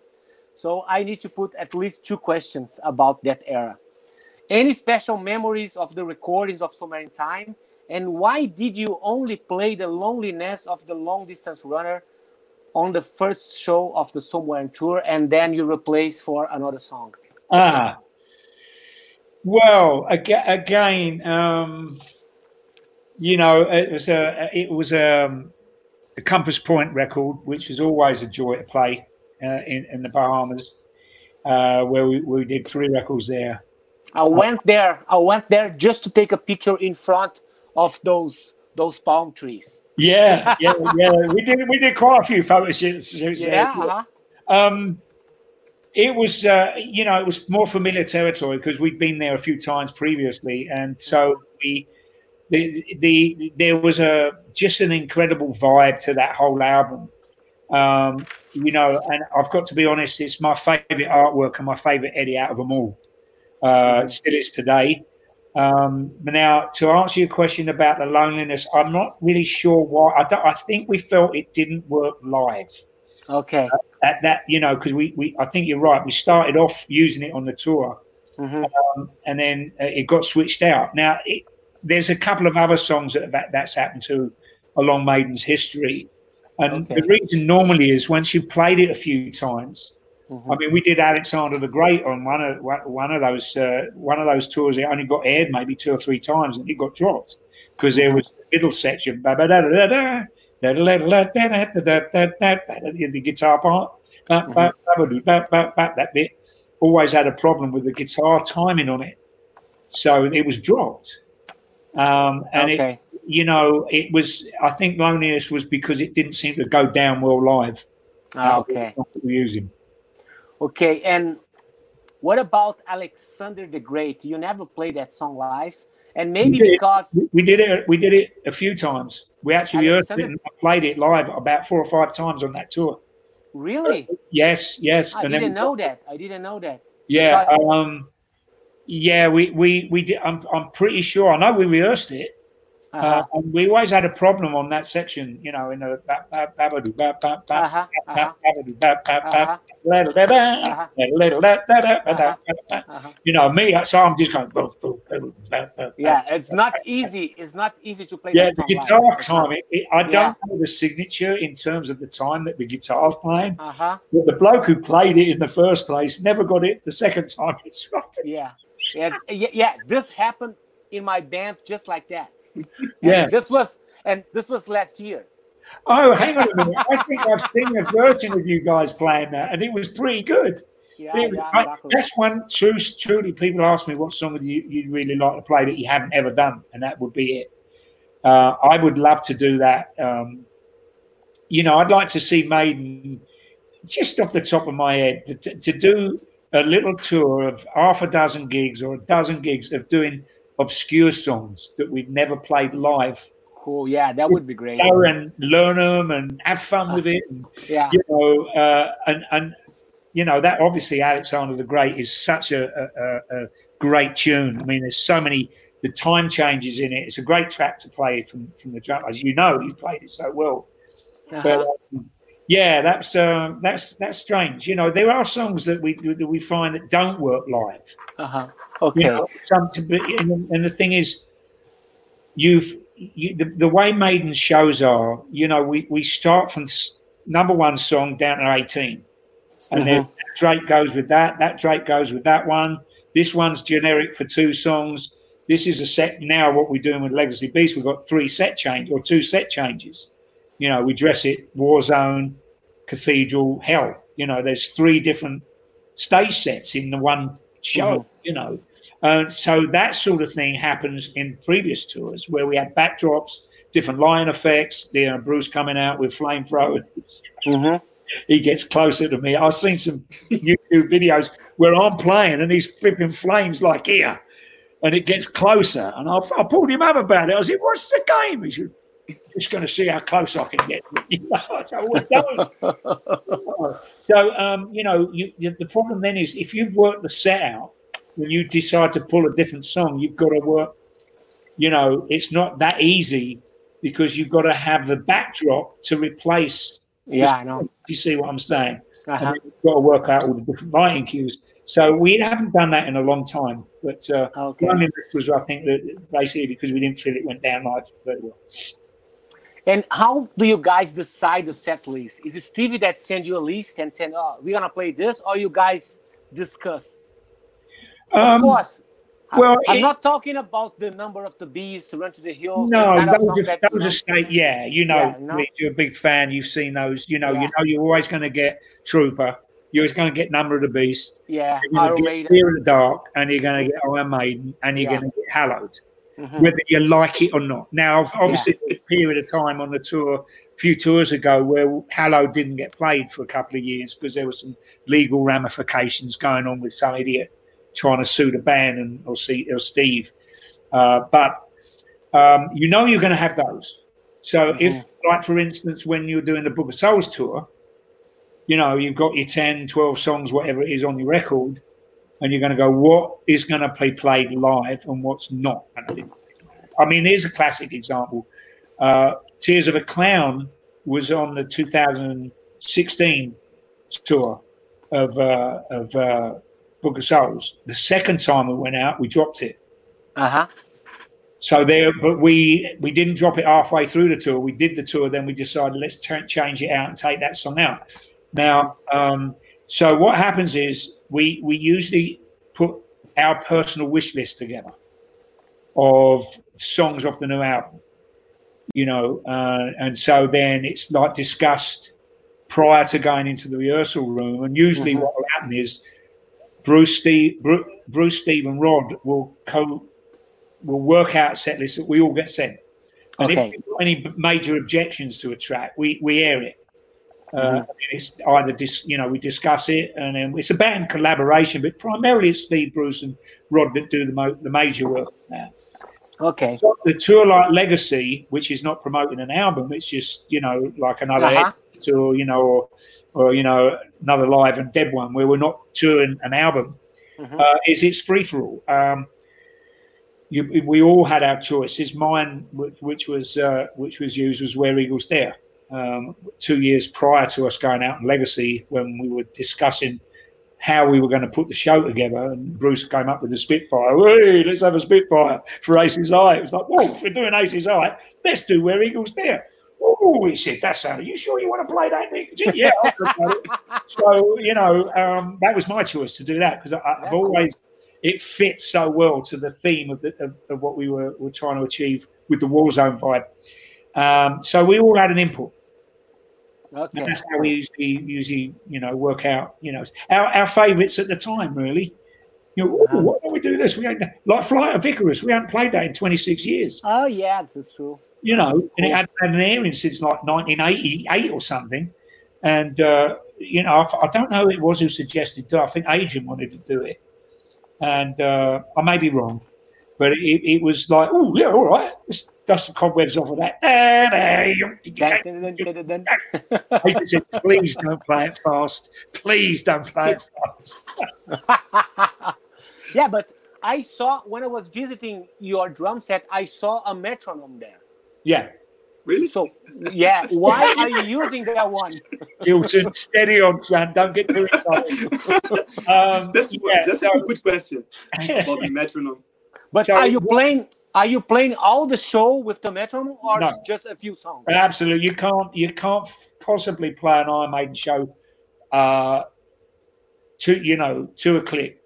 Uh huh. Of course. It's just, it, it just it just it just doesn't work that way. So basically, uh-huh. what what happens for me is, you know, over the, you know, I, I, I went back to a revisited 1988 uh, Maiden England tour, and I could not believe the speed and how fast I was getting in songs. What about this one? oh my god, yeah, that one's different. That one, that one was more. That was more on the backside of everything. Um, but, but you know, we we were getting to a stage as each tour was going along where things were getting too crazy, mm-hmm. uh, and um, so over the last maybe probably ten years, I started to you know be more conscious about playing the tempos and not getting too crazy on them. Uh, like for instance, Hallowed, for instance, is it, the way we play it now is probably the best tempo we've ever played that mm-hmm. mm-hmm. But in the solo section, there's three layers in the when it goes into the solo where I push it, and, mm-hmm. and I'll, I'll, retard it when we come back with the drum field going into the last like verse chorus, mm-hmm. and um, and uh, so um, what I do with the metronome is I'll clock every song to the, the, the, the best tempo, usually a little, either it's the same tempo as we recorded it at, that we'd start the song at. Like, for instance, Trooper. So, mm-hmm. you know, that tempo.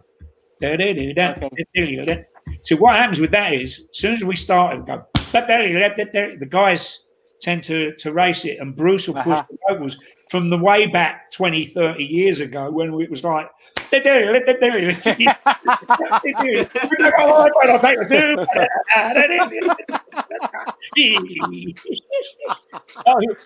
there's Just a lot like that. that kind of got lost along the line, along the way. So what I did is, is I had, especially with the new stuff off of Book of Souls, uh, you know, like the actual title track uh, that I had to, uh, you know, I would re- use it as a reference. Live, it would always move up. And the thing is, the, the, the, the way Maiden play, there's, there's light and shade, as you know. You push the solos, you come back on the verses. Mm-hmm. Uh, and if you haven't got a reference point, it can be a bit more challenging.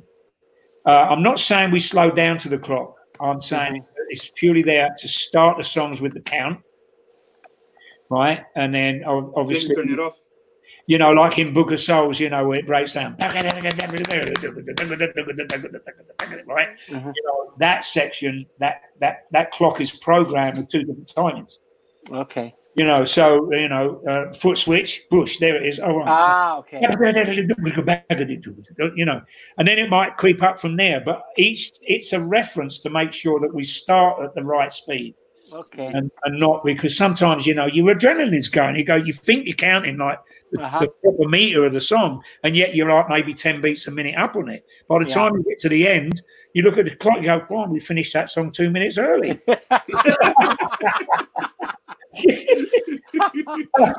Just like that. Yeah, so, so, this... so, that's really there for a reference. Yeah, I don't play this... it uh, and look. Um, you know, Tears of a Clown, I, I, I played pretty much to that clock because it's okay. it needed to be straight on that bat feel and like, uh, you know, Okay, so this next question is a little bit tense. Okay, you feel free to reply or not. Okay. Okay. So, was it my impression, or when you played the Raising Hell show, which was Bruce Dickinson last shows at the time, were the things really tense among you guys? Did you did you ever have separate dressing rooms? I yes. read that at the time you were really upset with him. Damn right I was. Yeah, and that's old history. We know that. Yes. I know I'll answer the question. It, you know, yeah, it was us and him, without a doubt. Uh, I think it was six weeks after we finished that uh, Fear of the Dark tour. Uh-huh. And, uh, and, we had committed to do that show a year and a half or two years prior. It was a pay per view ah, okay. thing. And, and, Bruce agreed that he was going to come back uh, and, and play the show. Um, it was not our finest hour by a, by no question about it. It was not our finest hour. Um, uh-huh. Now, not just because of the us and him thing, where Bruce was kind of not really a part of the band. I think he more communicated, if you like, call it that. He had more interaction with Janick out of the uh-huh. whole thing. Yeah. Because Jan was his mate. and you know, he's we're all mates, but you know, he, I think he felt more comfortable staying over with him than Steve, myself, and Dave. Uh, but I yes, saw. I, I, wasn't happy. I wasn't happy. I didn't play that show very well. I thought it was the silliest thing we should have done because it was an embarrassment to our Maiden, to be honest. I know. So the performance, the level of, of, performance. This is my personal opinion, right? And I'm. I'm very, very candid. Mm-hmm. I think it, it, was a big mistake because it wasn't that great. And, and uh, Bruce did have his own dressing room. He had his own makeup artist as well. Wow. Wow. Which, you know, looking back on it, it was part of our history. You know, okay, he left the band, and you know, there was a lot. I had a real bad taste in my mouth and my psyche about the way he did that, and I wasn't happy and amused with him at all. And uh, he knew that, and um, he said, if if if it was anyone else saying and feeling the way that you did, Yep. you know, I'd have hit you. Uh-huh. You know, um, but when he came back to the band, oh, we put that to bed. And, and I said, I remember sitting in a bar with him. We went, we had a meeting in Brighton at Rod's house. Mm-hmm. Uh, uh, uh, Adrian wasn't there, although Adrian was came back to the band at the same time. Mm-hmm. Uh, we were supposed to stay overnight at the Grand Hotel in Brighton, and uh, we had the meeting. And Dave, myself, Jan, and Bruce went don't fancy staying tonight. Let's go back to London. So Dave had his own drive. Me, Bruce, and Janick ended up driving back to Chiswick. Mm-hmm. And let's go to my local pub. It's getting a bit late, but they'll stay open late for us. So we went in. And I remember standing at the bar with Bruce and I put my arm around him and I said, You know, I love you, mate. He said, I love you too, Nick. And I said, But I, I tell you what, nothing, I can't change what I felt and what I said about what happened. And he said, and he looked me in the eye, looked up at me actually. uh-huh. oh no, Nick, no. And so we we made our peace with our, and I said, and, and we done, and it, I think he said, oh, we won't talk about this again, and we never uh-huh. had. And uh, and Seth and me talking to you about it now. But uh-huh. it's the point of our history, and it was a, another page of our Maiden's history. It was done. Okay. We had to have done that Raising Hell gig. It was, uh-huh. it, you know, it wouldn't have been the same if we hadn't. Uh, but it was it was very tense. It was a tense. You, you we know, best of it. I mean, there was no. Let's put it this way: no one was angry. Uh-huh. you know, the, my, my angst that I had, I knew Bruce had left. You know, there was nothing we could do about that. Mm-hmm. But we know, had we had to go on stage and perform in front of I think 150, 200 kids, and and do this pay per view live thing. And it was fun. We had uh, Simon. What was his Simon name? Simon Drake. Simon, Simon Drake. Drake. That's right. Yeah. yeah. Quick, quick little story for you. I played the only time I've ever played on New Year's Eve uh-huh. in my my career was with Pat Travers, right at the Marquee Club, the old Marquee Club in Wardour Street. New Year's Eve bash. Simon Drake was the magician. That was 19, 1976. No what a coincidence! Wow, amazing. Yeah, so we, we had history before. Anyway, yeah, that was it, it was it was tough. It was a tough. Yeah you know, you know what is funny when I'm watching that show nowadays. It's really strange because you know Bruce Dickinson is next to Steve Harris or next to Dave Murray, and they are not looking at each other no, at all. No, it was you know? it was it was like you know what? The only analogy I can say is like your girlfriend's just left you. you know, like that, yeah. That that was it. It's like you, you, see, it's like you meet her in the bar or something. You're like, uh-huh. Mm oh gosh, you know. Uh, but you know, there was there was there was great moments though. There was, uh-huh. there was some really good moments in that, but there was a lot of mistakes and a lot of devil may care. Not not really, you know. Uh, I think it was a mistake. We shouldn't have we shouldn't have done it, but we did. Okay, but when when Bruce came back, did you guys like told them something like this? Okay but if you are coming back now you are not leaving at all until we decide to stop the band. No no? he, no he said that was it. You know once back he's back back for good. And, uh, we we he he said that. He said that uh, i'm not gonna you know i'm not going to um, be leaving the band. You know, I'm coming back. He said, "I want. I'm fed up of playing the second division. I want to play for the the Premier League." Yeah, because it seems it seems that now he and Adrian they are enjoying much more the shows. Oh yeah, everybody is. I mean, that, yeah, that's exactly. the thing. You know, you know, uh, Adrian. Um, you know, you you when I see stuff on YouTube, you know, I, you know, I, I browse in and have a look. Mainly, I Uh-huh. look out the sound more than anything. Uh-huh. Uh, but um, which nine times out of ten is, is pretty good. Um, Mhm. so uh, and I, I look at, at the interaction between everybody down because I don't get to see that. Mhm. You know, I can see bodies running around. You know, if I'm looking in the right place, but I don't actually see unless I decide when I'm playing, I'm like this, head down, and I, I'm either looking to my left or I'm, I'm looking down and look my right, and then I think, oh, what's going on? And I sit up and I'll have to peek over my tom and my cymbals. Yeah, I can't see Davey because my ride cymbal's in the way. yeah, it's right there. Uh-huh. Uh, so Okay. it's it's it's it's great when you see this interaction, and, and when I watch videos from people that you know are great fans that have taken great pictures uh, and videos out front, I, you get to see it, and everyone's like having so much. I mean, how they do it without you know whacking. I mean, it's you got to get paid danger money playing on the front of the stage because Harry's out there with his bass running like this. Janick's spinning his guitar around his noggin, and Davey's even running about now. You know, Davey used to just stand in one place and sort of lean forward and yeah. going to do the little jog. You know? and now they're all, they're all they're all all over the shop. And of course, Bruce is Bruce. He's never changed. He's Yeah. he's just a dynamo, and he's he's upstairs. He, you know, a lot of the time he he, he tends to be upstairs above me on those the walkways and the because it's quite loud loud down the stage, I down- can imagine especially the bass. the bass. I can. I I went there a couple of times in the front row. I just could hear the bass. yeah, yeah, yeah, yeah. I mean, that, that's okay with me, you know. Gilson, do you want to ask something? I want to ask you: uh, Do you still listen to the records? Um, occasionally, yeah, yeah. I've actually put Book of Souls on the, in my cardio like two weeks ago, and I was rocking out to um, to, to the Book of Souls track itself because it's there's just something about that track. I, I really love it. It's got that kind of kind of bit of, but tipping me out to John Bonham. You know, it's just just a couple of little things in there that I, I, I felt that he went, yeah, have some of that.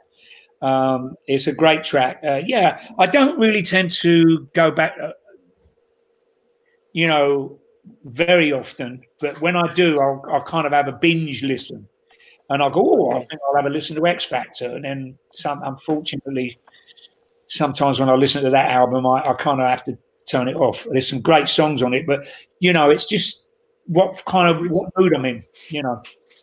The next question is about this. Actually, we have one more talking about ride cymbals before. You played with a second ride cymbal until the album Fear of the Dark. Why was it necessary at that time? Well, it's it's it's weird because in the early days, uh, I always had two rides. I had a 22 and a 20, and I'd use the I'd alternate depending on what part of the song I'll be playing. I'd alternate on the because I use a, quite a lot of bell, you know, or sitting about an inch to the left of the, of the bell or below it. Now I'm sort of a bit older. I played. I don't tend. To Not Yeah. Anymore. yeah, get a bit lazy, you know. And I'd, I'd actually use the two rides as different colours uh, within the, the texture of the, uh, you know, of the song, the fabric of it. But um, after, uh, oh, I think it was around, you know, in the nineties, with Fear of the Dark, perhaps uh, I changed because I thought, well, Yeah.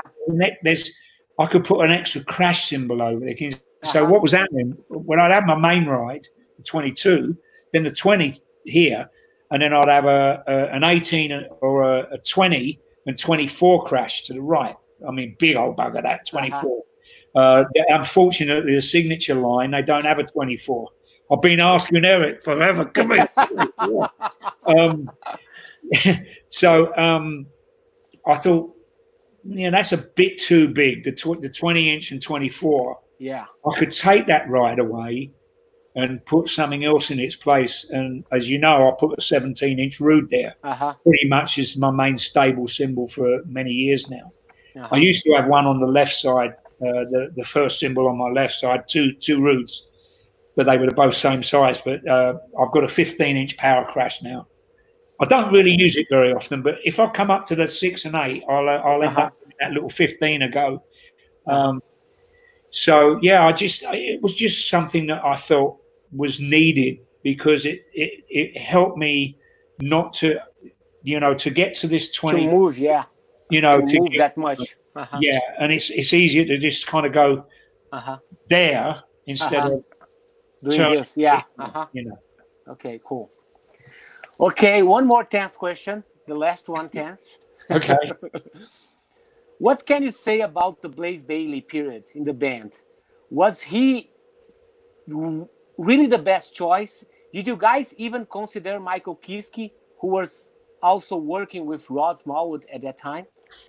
Um, well, at the time, it, he was the, he was the, the front runner. I mean, and listen, don't get me wrong, man. We listened to thousands of people. We had uh-huh. people sending in CDs and tapes and pictures and resumes and stuff. Uh, we now, as far as Michael Kiske, um, I don't think it was deci- it was decided we really wanted to have more of an English thing. Okay, that's what I thought. Yeah, and I mean, we we you know Geoff Tate was bounded about, you know, and it was like we here is an American, you know, it's, this is an English rock band, you know, so there was a little bit of bias on that respect. Okay, um, we did four tours, we did two tours together. I mean, Blaze was, you know, the, the thing here with Blaze is that there were nights when he was he sang his he sang his cotton socks off and it was brilliant, and there were a lot of other nights where it wasn't so hot. Mm-hmm. Um, uh, but uh, those two records, that, I mean, those tracks that we had on those, you know, X Factor and Virtual Eleven, you know, and and, the, and then of course we had that amazing promotion scheme mm-hmm. around the football teams and stuff. Yeah, exactly. He was in his glory, you know. Uh-huh. um, so you know, yeah, we did two great albums. You know, love him or hate him. You know, I mean, it was it was you know what we were saying about the history of Maiden. That was part and parcel, and I don't mm-hmm. think we could have had it any other way. But to the, the Michael Kiske thing, I think was primarily we we wanted to keep it English, British. Oh, okay, okay. Personally, I love the X Factor album. Oh yeah, all the songs, all the songs, and especially yeah. "Sign of the Cross." That is yeah. I mean, th- yeah. I, look, you know, that one is great. Yeah, we're, we're doing that on the Legacy tour, and that, that's one of my, you know, that's another track that has to be played. You can't get too quick with it. Uh huh. You know, and, and, that certainly was fast a, a number of years ago. But that is a stunning track. You know, there was you know, there, when two worlds collide, that's another one of my favorite songs. Mm-hmm. You know, there were some mm-hmm. stunning tracks that were, were yeah. Sound wise, sonically, I think we could have had probably done better, but you know, uh, it's it's still part of our history, and Blaze was a big part of that for two albums. Yeah, yeah. yeah. and the and the the vibe of that album it's it's kind of dark, but it it fits really well with the cover artwork, with the music yeah. and everything, and with the lyrics as well. Yeah. Yeah. So, speaking about Rod, how important is Rod in your life outside Iron Maiden? Can you play with other people officially, uh, or are you an uh, exclusive Iron Maiden artist? And does it work the same way to the other bandmates? Um, well, of course, of course, you know, when you have a team, you know, there's no I in team which is true. And we have a great management team Rod, Andy Taylor, uh, Dave Shacks, all that people back in London that, that, are in furlough. Well, they're not, they're sitting at home working and whatnot. Mm-hmm. Um, uh, Ian Day, our tour director, they're also very important. But the question is that if I I can do whatever I personally would like to do, but I always will run it by my manager, which is Rod and say, look, you know, the, the, you know, I've been asked to do this. Uh, you know, I, I had a little thing last week. Uh, I spoke with John Anderson uh, about doing a track with him. He, has got this uh, this track that he, he's written with this guy, and they, they need me. They, they need a drummer. And mm-hmm. So I will. I haven't had any more information given to us. Somebody sent me a file, and I, there's no more information on it other than here's a WinZip file or whatever. Mm-hmm. But uh, I said to John, look, you know, obviously I'm up for doing it. Uh, it'd be, be an honour and a pleasure, uh, but I need to run it through the management. And obviously, cool. you know, I don't know so much whether the, the record label situation is like it used to be, where you get courtesy of permission mm-hmm. from EMI or whatever. Um, mm-hmm. But it would, you know, it's still as a courtesy, I will run it by my manager. Yeah. Okay, that's cool. So in 2016, you announced your return to Sonor after almost 23 years of playing with Premier. Yep. Why, after just four years, you switch again to the British Drum Company? Does it have Does it have something about like a real sponsorship? No, no, no. no? oh, please, I wish. Could you, could you, could you phone up Keith Keogh and the British Drum Company and a no, um, not at all. Um, okay. Um, first and foremost, uh, the last five years of my life with Premier, uh, all my drums were built by Keith Keogh. He was the okay. master drum builder for Premier, which is how I met him. Uh, when uh, he when Premier were went through this cold transition where they didn't make British drums anymore, they got rid of all the guys that were building their British drums. And Keith said, "I'm going to form my own company." And I said, "Well, that's a nice idea, but we, myself, Keith, uh, Keith myself, and um, Craig Buckley, who was the GM of Premier and is my partner in Drum One." Mm-hmm. We actually had a company where we were going to form this drum company together within Premier. And we had a brand that we were going to endorse through Premier. So there was a company kind of formed prior to the British Drum Company. Mm-hmm. Now, when that happened, and, and I knew that I had to go and find another drum company, but Keith said, Well, why don't you come with me? And I said, Well, the, the simple reason is we don't have any hardware. Mm-hmm. We don't have a hardware program with, with the British Drum Company and I need that support within my drum set, not just the drums being built by this incredible builder, mm-hmm. uh, drum drum manufacturer, but the hardware has to be top form, and I need to have support around the world, which they would not have.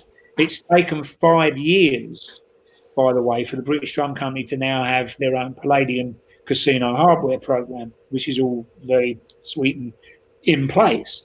So, okay, going moving forward, I thought, well, who do I want to go with? And I, you know, I was very blessed to be able to basically take my pick to go mm-hmm. and approach someone. So I thought, well, I've always had a, a soft spot for Sonor. So we sat down five years, six years ago now, and um, five years ago, and we sat down around a table, my manager, Andy Taylor, myself, and we worked mm-hmm. out a whole program of me coming back to Sonor. Okay. And uh, we had a, a, a, my endorsement deal with them was they were going to give me my equipment, which is the same with every company, verbal agreement. Although they said we have to have a contract where it's owned by us for tax purposes and da da da da. Uh, but we were working on license stuff, which is what I had with Premier. Okay. I don't know if you remember, I had the Spirit of Maiden drum set. I had the, mm-hmm. I had the replica drum set from yeah you know, mm-hmm. Dance of Death kit, Matter of Life and Death kit, Give Me Ed kit, all those beautiful replicas. Mm-hmm. So that we had this lovely business structure, and unfortunately, uh, no, there was no, you know, I wasn't getting paid. I never get paid to use these, these the, the equipment ever. Mm-hmm. mm-hmm. That's not what I'm in it for. I, I use it because I love it. Okay. And uh, I, so they said, yes, we'll, we'll take you on. Uh, unfortunately, the business side of our agreement and our arrangement fell down, and things just didn't work out. The management was uh, they took they changed the distribution through Honor and the, much of the same stuff that led me to leave in 1992. Mm-hmm. It started the same kind of messing around, and, and okay. it, was, it was it was a tragic. Uh, um, it, it, was tragic in a way because they my first drum set I ever bought was a Sonor teardrop kit uh-huh. uh, when I was 16, and uh, I've always loved the brand. mm-hmm. and it's just been business stuff. And and, and I okay. thought, so then I had, I, I, had, I was a bit despondent towards the end of the Book of Souls tour. Uh, and there was a lot of other really nasty things going on that, that shouldn't have been going on. Uh, and personally, I thought, well, you know, if this is how they're treating me now, how's it going to be in another two or three years? Yeah, I know. So I spoke to Keith, and Keith, they, you know, they were still on with me about this program, and I was mm-hmm. given some advice on some of the hardware uh, mm-hmm. ideas that are now in place with Palladium. And I said, look, if I don't get things sorted out with Premier, I'm sorry, with Sonor, I'm coming with you. Mm-hmm. And so that's what happened. And uh, we sat down, uh, BDC, myself, and the, the uh, some of the other directors of the company, and uh, I bought some shares in the company. So um, then they said, "Would you be the international ambassador for us?" And that's uh, awesome. yeah, so that's how that's that that's where we're at now. But of course, with bloody COVID, not doing anything. So um, that's all kind of great. They're still making lots of drum kits, by the way. Um, people are still, you know, ordering stuff and, and buying. Uh-huh. There's not the retail side. Isn't like you can go. You can still go into a music shop and buy something, but there's all the stay safe and don't. You can't go and touch the drumsticks. You know, you take your own. Uh-huh. But uh, yeah, so um, I'm very proud to be able to say I'm back with Keith uh, building my drum set. They built me a, a beautiful uh, kit called the Icarus drum set, which was yeah, beautiful. which is was going to be on tour this now with the Legacy of the Beast tour. Uh-huh. The, the, only thing that changed is I didn't use a beechwood shell. I went with birch. Okay. Uh, I went with birch, uh, a nine, uh, eight ply uh, of birch. Mm-hmm. The inside was black oak, and then a laminate finish, which was all the eddies in the in the stained glass. Exactly the mm-hmm. same artwork was on my Sonor kit last year, and okay. smoke chrome hardware. Yeah, it's you know. pretty much the same. It's very, very similar. But when you were using Sonor, your kits were manufactured in Germany or in Taiwan? They were in Germany. Ah, okay. Yeah, so and totally we we, uh, we just you know when, when Keith built in Premier, Keith built a snare drum uh, out of sycamore wood for me, called a Nicko Sicko, which was my signature snare. And um, when I went with Sonor, I said, look, you know, I want my own signature snare drum. And uh, they went, yeah, that's okay. And then we had a problem with it. Um, okay. But, uh, the weirdest, this is the weirdest thing. When I went, moved with British Drum Company, I have two snare drums. I have a metal, a, a, a steel snare, and uh, a talisman, and I have um, the Icarus snare, which is which is stunning, black oak. And on the outside, on the tenth, I think it's ten ply, on the snare drum. Uh, the inside is black oak and the outside is fishtail oak, which is I think it's kind of a it's a process that uh, an Italian company do. So we're you know trying to get the wood at the moment. It's a bit difficult for what's going on, but it's a stunning snare drum, and I had that mm-hmm. I had that before they made the, the, the full drum set that we showed off at NAMM, which was uh, okay. which was the Icarus drum set, which was the you know and and instead of taking an Iron Maiden drum set, we just designed this drum set. You know, we took the fishtail oak from the snare drum, which basically built it, the snare drum. We it gave birth to a full eleven-piece drum set, which That's is cool. That's yeah. amazing. So, Gilson, I think we can skip the the question seventeen because yeah. So we just have two more, okay, Nicko? Sorry. Okay, mate. I'm so, having fun. Hope everybody else is. yeah, they they are. We we we still having a very a very large audience here. People are, are enjoying a lot. Thank you.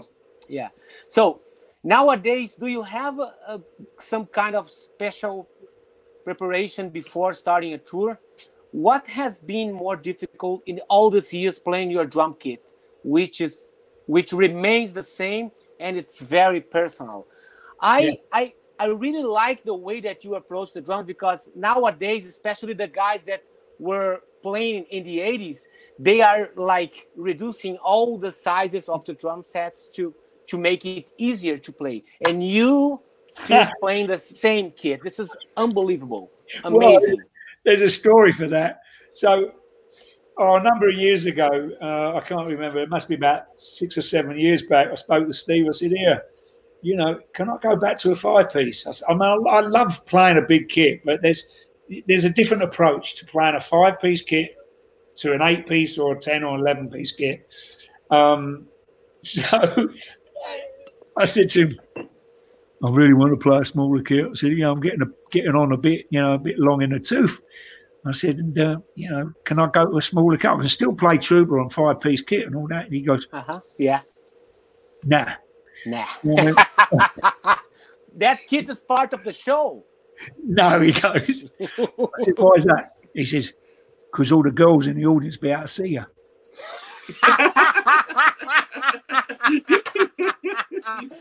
Good. boy. It's a true story. I'm not making this up, boys and girls. Uh, really? Um, Is it a true story? so, Is that a joke?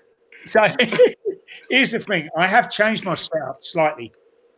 Uh, from when I uh, started Book of Souls and I, and I got the new kit, um, I had uh, had problems with my lower back and um, compressed discs and stuff and pinch sciatic and all this bollocks. I don't want to bore you with the rest of the details, but anyway, so I decided that I needed to take the stool up higher hmm and sit up with a more of a straight back. Uh, I'm, I'm what I always refer to as a lazy drummer. So this is me sitting up straight. This is me when I play. hmm I, I send to not lean. I'm not leaning forward. I'm just Uh huh. lazy. My back's like that Uh huh. instead of like this. Sorry, Uh-huh. straight. You know. Um, and I thought, well, to be able to carry on, I need to lift my stool up, which I went up about an inch and a half, and I'm going to flatten my tom toms because before, over the years, the angle of my toms starting to go like really acute down this angle. You know, really Uh-huh. deep.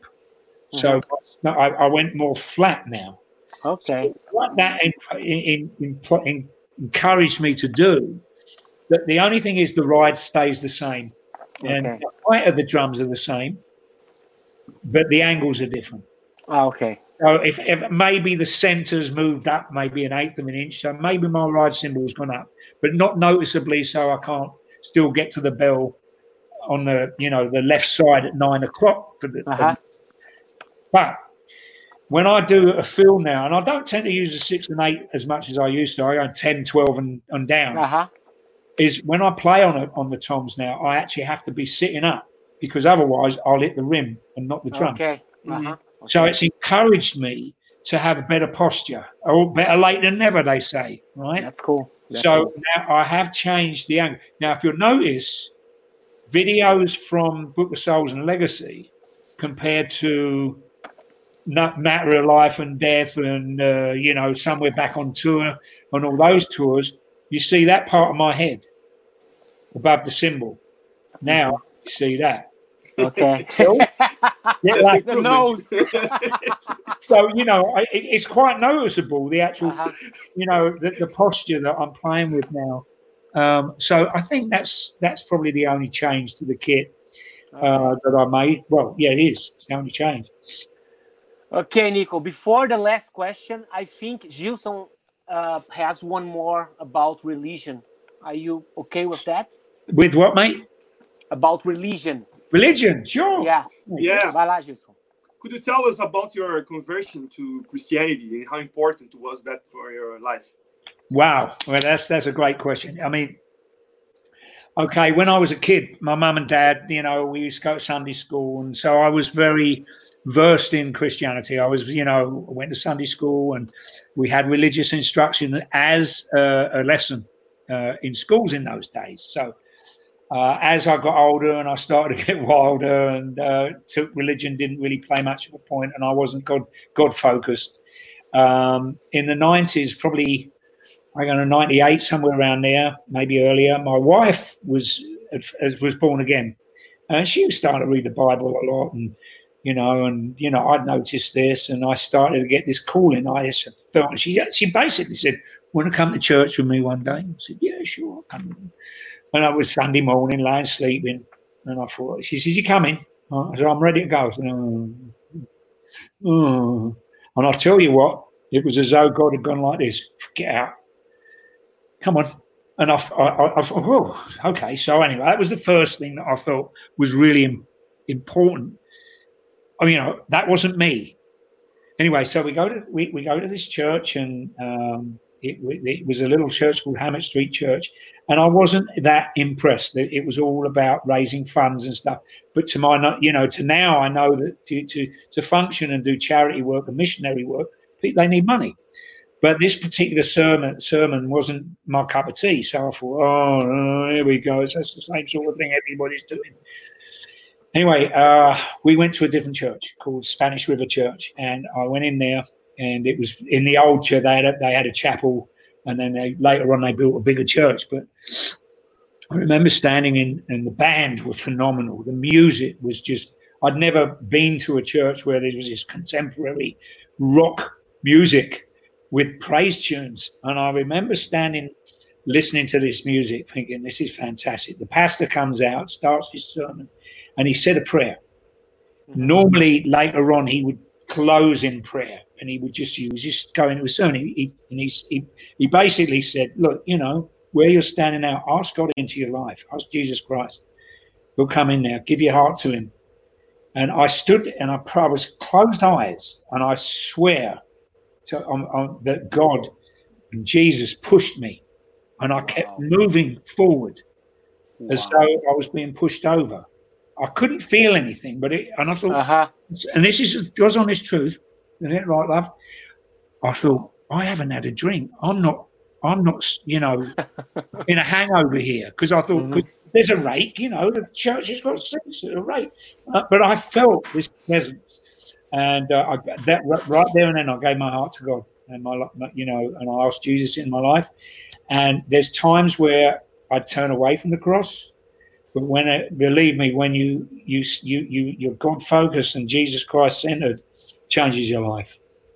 Awesome. You know, uh, I, I, didn't stop drinking straight away. I still was partying, and then, um, you know, looking at what happened to Bruce uh, when he had his cancer scare, and there's mm-hmm. on a plane with a serious hangover. It's basically, you know, I, I, I said a prayer to God and said, "Dear Lord, you know, I'm, I promise I'm not going to have another drink." And that was five and five years and two months ago. Wow. So you know, but it the, the way it changed my life is it makes you it makes you you don't it never makes you sin less sinless but it makes you sin less. We're all sinners you know you know, you know there's we've all got crosses to bear baggage that we always hang around. And sometimes when you love love the lord and you read your bible and you say your prayers to the governor some of that baggage is whew, all of a sudden's gone and uh, it's a great savior for me. Amazing, amazing, amazing. So the last, the last question. Yeah. Have you guys in the band ever talked about how important the Iron Maiden legacy is in the metal world? Has anyone in the band start talking about retirement? I, I can't imagine the metal world without Iron Maiden. Well, you know, that's that's a great question. No, we I don't think we we know how important our music has been to many generations of people, and we know how blessed we are to have. Even when we're not here, it will still continue to bless other generations to come, mm-hmm. even when we're not here. Um, the to, to talk about retirement, no. I mean, we all know you know, I'm I'm the oldest in the band by four years. Steve's the next oldest now, and then there's, I think, Dave, Adrian, Janick, and Bruce, and we're all in our sixties. And we, I, am going to quote a phrase, a, a paraphrase a quote that Jan made many years ago, which stands to me. He said, "We'll never become a parody of ourselves." And that means that we, if we can't cut the cake, I'm not that kind of mm-hmm. that cake, but you know, getting on stage and driving, doing what we love to do together. Mm-hmm. If mm-hmm. we can't do that, then then we're hang it up. Okay. And as I said to you, if I can't do it, I'll hand the baton over to someone else, give them a pair of sticks and a drumstick. And thank you for that, Aquiles, saying, you know, it wouldn't be the same with another guy. And I don't think it would be. Um, it, it never is. Absolutely. One of the reasons that, that Led Zeppelin never toured again. Oh, they mm-hmm. they together with Jason many many years down the road, mm-hmm. and Robert Plant said two years after Bonzo left us in 1980, not gonna it's not gonna work. No one can replace him. Now, I'm not John Bonham, but I am a very key figure and a part and an essence. Absolutely. Absolutely. Um, but we know, and we, we don't live on that laurel of like, yes, we are. We're one of the top, if not the top heavy metal band in the world. Um, you know, I think we could probably, and I, I personally think that that's what we are. Uh, you've got to go, go go some to find another band. I mean, got Deep Purple out there, but they're not really touring as much as perhaps they could do because they're all like in the same boat as us. They're getting on. Um, but there's not much uh, many bands that left a legacy like Maiden. Absolutely not. You, you know, and, um, again, you, you, know, I'm really, really sad that I've got to wait another year, or it will be almost another year till yeah. I get on tour again.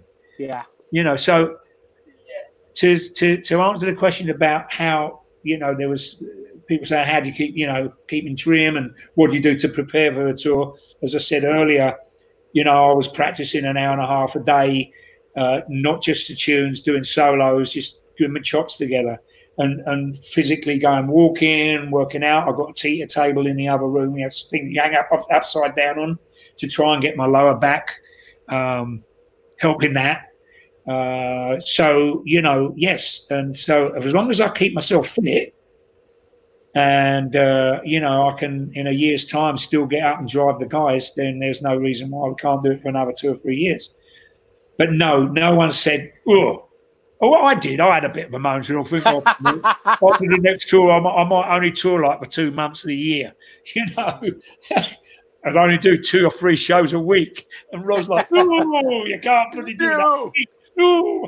It's gonna be too expensive to keep the band all exactly. this time just to, to, to I said, listen, yeah. I said, so here's the thing, right? Uh, I, about a year ago, Tico Torres is a really, he's like a, a, my, my brother from another mother. And uh, I called him up and I said, here, mate. I said, you know, you're just a year younger than me. So how do, how, how do you take this? How, how do you, at your age, you feel, you know, you, you, can still go out and play all these, these shows? He says, 60 gigs a, a year. 60 wow, a year. We do 70 over four months. I know. Roughly, Still. something like that. Maybe maybe a bit longer. But, you know, and I said, so, um, oh, hang on a minute. But Bon Jovi aren't Iron Maiden, and Iron Maiden aren't Bon Jovi. I know. We could sell stadiums, but Bon Jovi know they can sell stadiums. You know, and therefore they can do those larger gigs and command larger fees, etc., to pay for the downtime. Maiden's a different animal. We have to work. We, you know, there's no point in this doing three gigs one week and having a week off, doing four gigs a week later, uh, well, two weeks, like, you know, mm-hmm. because the machine, you have to oil it. Absolutely. And, and, and this is a this is this is honestly this is what why we have to do these shows like that you know, two gigs, days off, two days off. I said to stick Rod, look, as long as I have a clear day off after a show, one full day, not a travel day, uh-huh. which is defined as a day. It's different. It's different. yeah, day off. You're gonna sit your ass inside a plane or a bus, and that's it. Yeah, well, I, I, I, this is the weirdest thing. Years and years back, you know, I started to fly in the eighties. I, I got my private license in '86, uh-huh. and Bruce kind of was, you know, he kind of inspired him later to get get. He took it all the way seven four seven pilot and whatnot. Uh-huh. Um, and I, I, I was mentioning at the end of the eighties, why don't we fly? And Harry's like, I don't like flying, I don't like little planes. you know, and, and, you know, and then later on when we, we took this we, we did a private flight somewhere we we we, we got a um a G4 jet to this gig and it was like Harry went oh, I like this. This is pretty nice.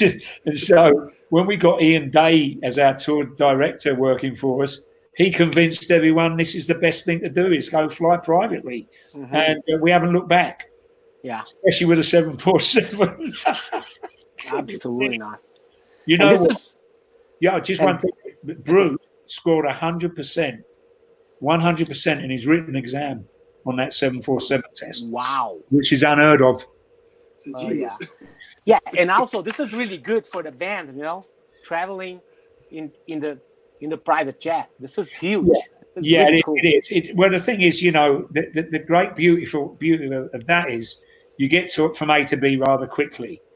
And in Europe, you know, um, I opted to say, right, let's do the show. I want to go back to London, have that day off, and the rest of the next day, right, mm-hmm. in the morning, go to the airport one o'clock, fly to the next city where the next gig is. When the trucks go overnight to the next show, mm-hmm. um, that's the beautiful thing about it. Uh, it gets a bit expensive, but then you put it in the budget. If you haven't Absolutely. got it budget, then you have to make a different arrangement. But we haven't been on a bus for years and years. And personally, I, you know, one of the best things that was invented, you know, when you ask someone, what's the best, what is, in your opinion, is the best thing ever invented? Right? Mm-hmm. Some people say telephone, the toilet, flushing toilet. VCRs, whatever. Fine. Silicone earplugs. Okay. Silicone earplugs, little silicone discs. You don't put uh-huh. them in there, you put them around the outside. Perfect. Perfect. I could have sat on a bus for years. I said to Steve, you know, we can get rid of the plane. I'm okay sleeping on a bus now. Steve, funny enough, Steve is is a is a road a road whore. Yeah, I know. He loves buses. He he would prefer to just get it off the off the gig, get on a tour bus, and go all over the wherever he's going on the tour bus. Mm-hmm. Uh-huh. And um, he, he loves it. He, he finds it soothing. Mm-hmm. You know, to to sleep on a tour bus with the noise of the engine and the rocking motion of the movement. Me on the other hand, I was, in the old days when I was like really pissed up, uh-huh. whatever. You know, it it didn't matter. Oh, those were the days. Okay. Nicko, thank you so much for your time. It's we spent two hours and fifteen minutes. We, Holy we covered yeah, we covered everything that we really want to know. So thank you so much for your attention. Thank you so much for your attention for the Brazilian audience. And I'm gonna keep this safe and sound with me forever. Absolutely. Thank you so this, much. This this changed my life. So if you know, if I'm this Aquiles Priester that I'm I am nowadays. I own this to you. Thank, Thank you so much for your music and for your drumming and for inspiring people like you Thank do. you so much. It's Thank you so much. Thank you, mate. And uh, all you lovely people out there that have tuned in and, you know, God bless you. Make sure you wash your hands. Right? Yeah. You know, sing happy birthday to yourself. No one else is going to anyway. So, you know, happy birthday to you. And do that, right? And then um, just be safe and, and, and you know, put the mask on. And uh, social distancing, they're kind of saying, well, so got the mask on ain't so bad. So maybe you can't have a hug like we all wish, wish we could do, but just make just be sensible and, and let's hope that we can get over this. We know we will sooner or later.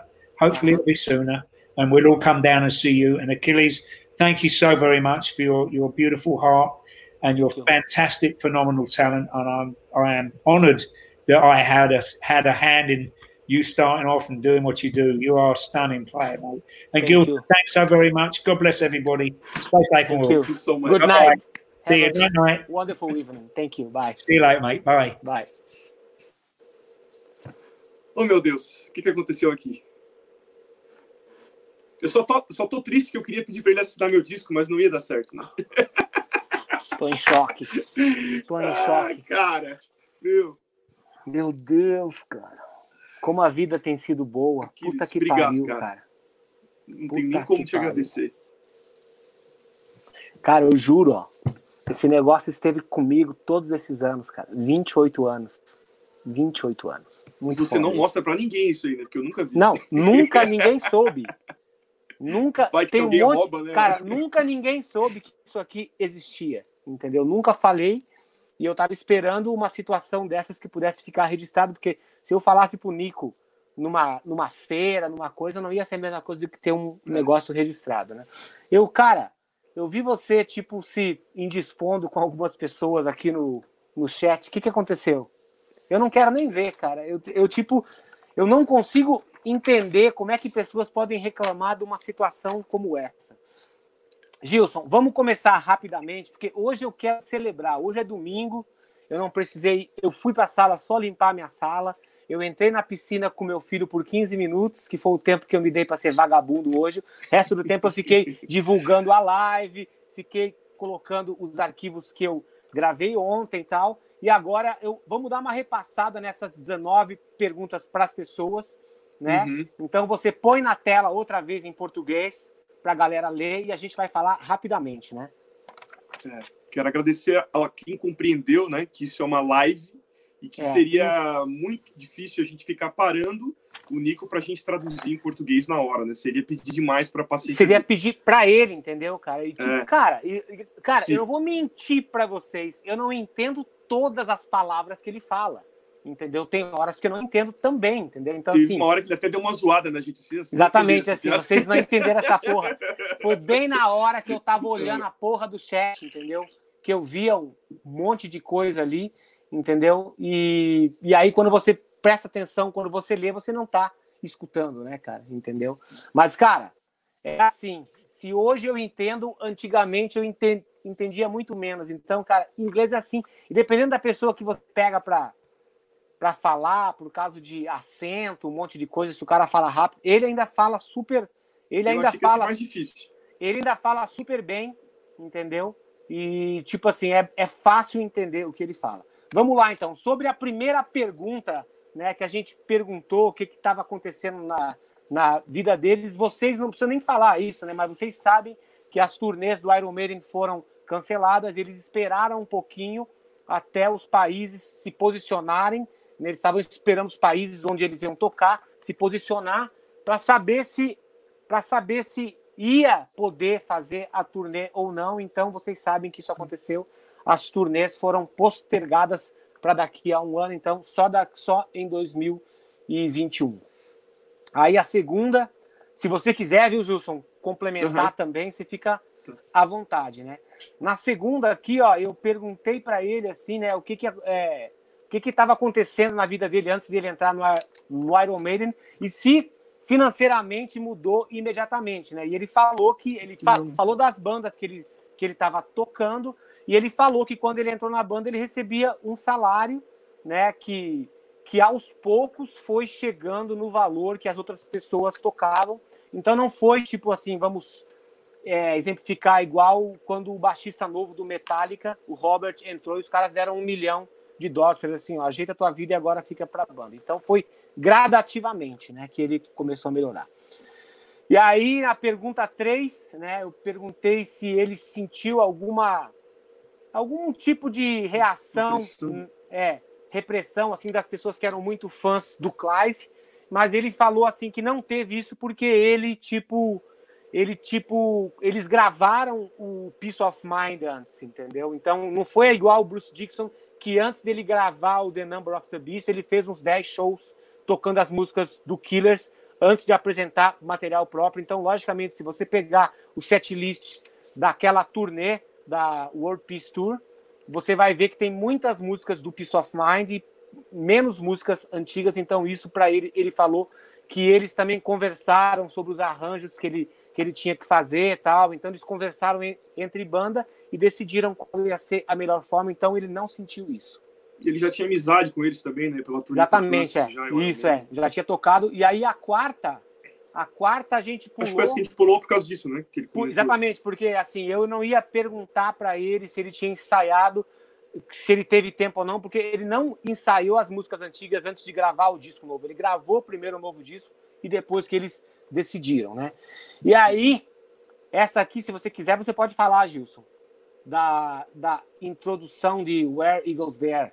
Que foi interessante é, foi, que ele falou, né? Foi, foi interessante, foi engraçado, porque ele disse que até o Bruce tira para ele os créditos, né? Diz assim, ah, é. eu também dei ideia aí porque uhum. eles ficaram no estúdio tentando bolar alguma introdução. O, o Steve disse para ele que ele tinha liberdade para criar, fazer uma virada que pegasse o kit inteiro, é. mas não estava rolando, não estava rolando, até que alguém cantou lá.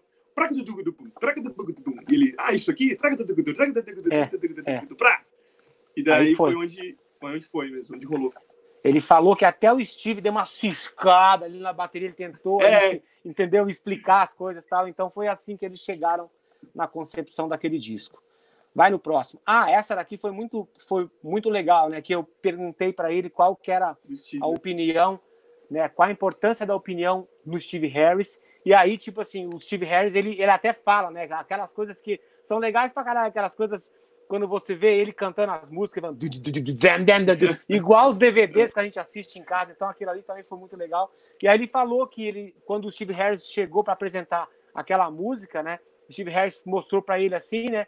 Cantando assim, e aí ele falou assim: tá, mas isso aí vai ser a guitarra. Eu não, eu vou fazer isso aqui. O que, que você vai tocar então em cima disso? Então foi uma coisa legal, assim, que ele falou que praticamente nada, né? Sempre tem uma direção do Steve Harris, porque ele é o ele é o compositor, compositor principal da banda e ele opina nas ideias de todos.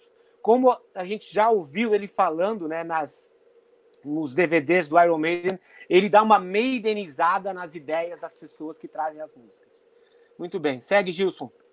Ah, essa aqui foi boa. Vai lá, você. Né? É, fala aí. Quando você ia gravar as músicas dos discos dos anos 80, todos já estavam com suas partes prontas, até mesmo o Bruce ou a versão final da música se formatando enquanto a banda ia gravando. Ele falou que se encontravam, né, faziam um círculo, ficavam criando, compondo juntos os, arranjos. Né? Inclusive, o Bruce também ia, acho que ia montando junto com eles isso. Né? Junto com eles, é. E uma coisa legal que eu vi, assim, que ele falou assim, que tipo, não sei se vocês viram que eu falei assim, quando ele estava respondendo, eu falei, tá, mas você, quando você está aprendendo uma música, você aprende a todas as músicas e depois vai gravar. Ele falou, não, eu aprendo uma música, como a gente está dentro do estúdio já, do mesmo estúdio um demo, né? onde, é, onde a gente está ensaiando as músicas, é onde está já o setup de gravação, entendeu? Então, assim, quando a gente senta ali, acaba uma música, já está pronta, eu vou lá e gravo ela, porque daqui a três dias eu nem me lembro mais o que, que eu fiz. E depois, na hora de começar a turnê, ele vai lá e aprende novamente a ideia. Legal. Essa aqui é boa, a parte Gilson. do é. Tour também, né? É. Ah, o aqui... Slavery Tour. Bom, fala aí. Não, vai lá, vai lá, segue. E a Mickey lê a pergunta. É, falando da, do tamanho né, da turnê, que foi uma das maiores, e se isso afetou eles, né? O interessante é ele dizer que, que a gente sempre espera que a turnê que mais incomodou eles foi a maior, que foi a World Slavery Tour, mas ele falou que já no Peace of Mind eles já estavam azedados na quantidade é. de shows é. seguidos e tal. É. Então é isso aí. E aí eu perguntei para ele né, se, se naquela época ele também pensou em sair, porque depois daquilo, né, o Bruce disse um tanto que no disco Submarine Time ele não compôs nada, porque é. as ideias dele não tinham nada a ver com, com, os, com o disco que eles queriam, então ele não, não compôs nada. E aí ele pegou e falou que, que na verdade, ele quis sair na turnê anterior e não naquilo ali, né? Não naquela época. Então foi legal pra caralho. Teve um monte de coisas que ele falou que eu que eu não sabia, cara. E olha que eu conheço Iron Maiden pra caralho, né? E aí o Gilson perguntou essa daqui, né, Gilson? Do, é, quais as lembranças dele Iron Maiden, né? do, do é. Brasil, do primeiro show e tal. Ele disse que realmente todo mundo teve problema de, na monitoração e que uhum. contou mais sobre o Bruce também, né? Na questão do Bruce lá quebrando a guitarra e machucando é. a cara dele e tal. Que foi na Revelations, né? Que, que, é, que naquela parte. Tarará, Nessa parte, o Bruce fazia a guitarra, guitarra, dedilhada, e depois dessa parte vem o pam bam bam. Pam, bam e nessa é. hora que ele bateu ali. E ele falou assim que. A gente até falou, pô, é, esse foi é, a melhor, maior. o maior público, né? E ele falou, pô, a gente não, não a gente é, não vê isso. É, foi legal pra caralho. Legal a gente não vê isso como nosso maior público, porque nós não, não éramos os, os headliners na, naquela noite e ele falou que ele ficou feliz quando eles voltaram para o Rock in Rio em 2001. Aí eles eram headliner e eles gravaram aquele show e eles, e eles falaram que venderam 250 mil ingressos e ficou 50 mil para fora. Foi legal também que ele falou do mais de pessoas, né? Quando ele estava na bateria, tudo Exatamente, ainda é. antes de entrar. É e olhou assim e viu que parecia uma onda, ele disse. É, muito foda. Ah, aquelas cenas até hoje, quando você entra no YouTube e vê aquelas YouTube, coisas de show, é surreal, cara, é muito foda. E legal ele dizer que ele assiste, né? Que ele ainda assiste, ele assiste os vídeos, é. escuta os discos, depois mais pra é. frente ele, legal pra caralho. ele falou disso. Aí eu perguntei aqui na questão 10 se ele tinha alguma. Eu falei para ele né, que o disco Submarine Time é, é, o, é o que eu gosto mais, porque eu comecei a tocar heavy metal por causa desse disco. E se ele tinha alguma lembrança especial né, daquele da, das gravações desse disco e por que que eles só tocaram a The Loneliness of the Long Distance Runner no primeiro show só, né? Essa música ele, é animal, né? É animal demais, só que ela é muito tensa é pra, né? cantar assim e, e pra soar bem, né?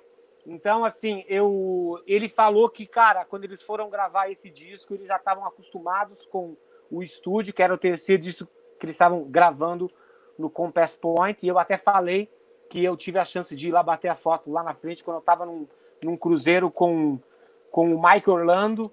Nas Bahamas, né? Cara, é, exatamente. Aí, cara, a gente pagou uma puta de uma grana para ir de táxi lá, só para ir lá e bater umas fotos e tal.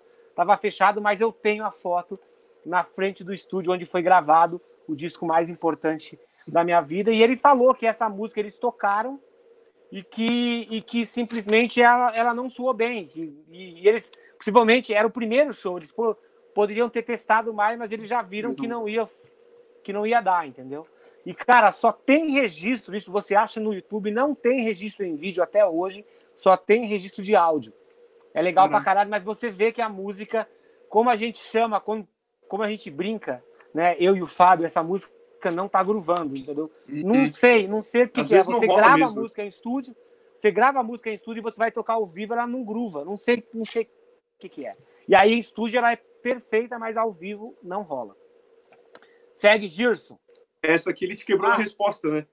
Quebrou, só que eu não sabia e eu também não vi vídeo. Para mim, eles nunca tocaram Alexander the Great. E essa pergunta, quem mandou também foi o, foi o alemão, o Edu Falasse. Porra, pergunta para eles por que eles nunca tocaram Alexander the Great. Então, essa aqui né, é por causa do Edu, ele pediu. E aí eu até falei, né, que eu achava que era porque eles tocaram essa música, que como eles não tocaram essa música na turnê do disco, que era a Somewhere on Tour, porque eu achava que ela poderia ser similar com a uhum. The, The Rhyme of the Ancient Manor, que Pelo querendo tamanho, ou não, estrutura, né, tamanho, Sim. estrutura. E ele falou: não, não, não, não, a gente tocou essa música assim, num cinco shows, mas a gente não manteve ele no set. Então, assim, eu não sei, pelo menos nos programas das turnês deles, os oficiais, não aparece ah, essa é? música.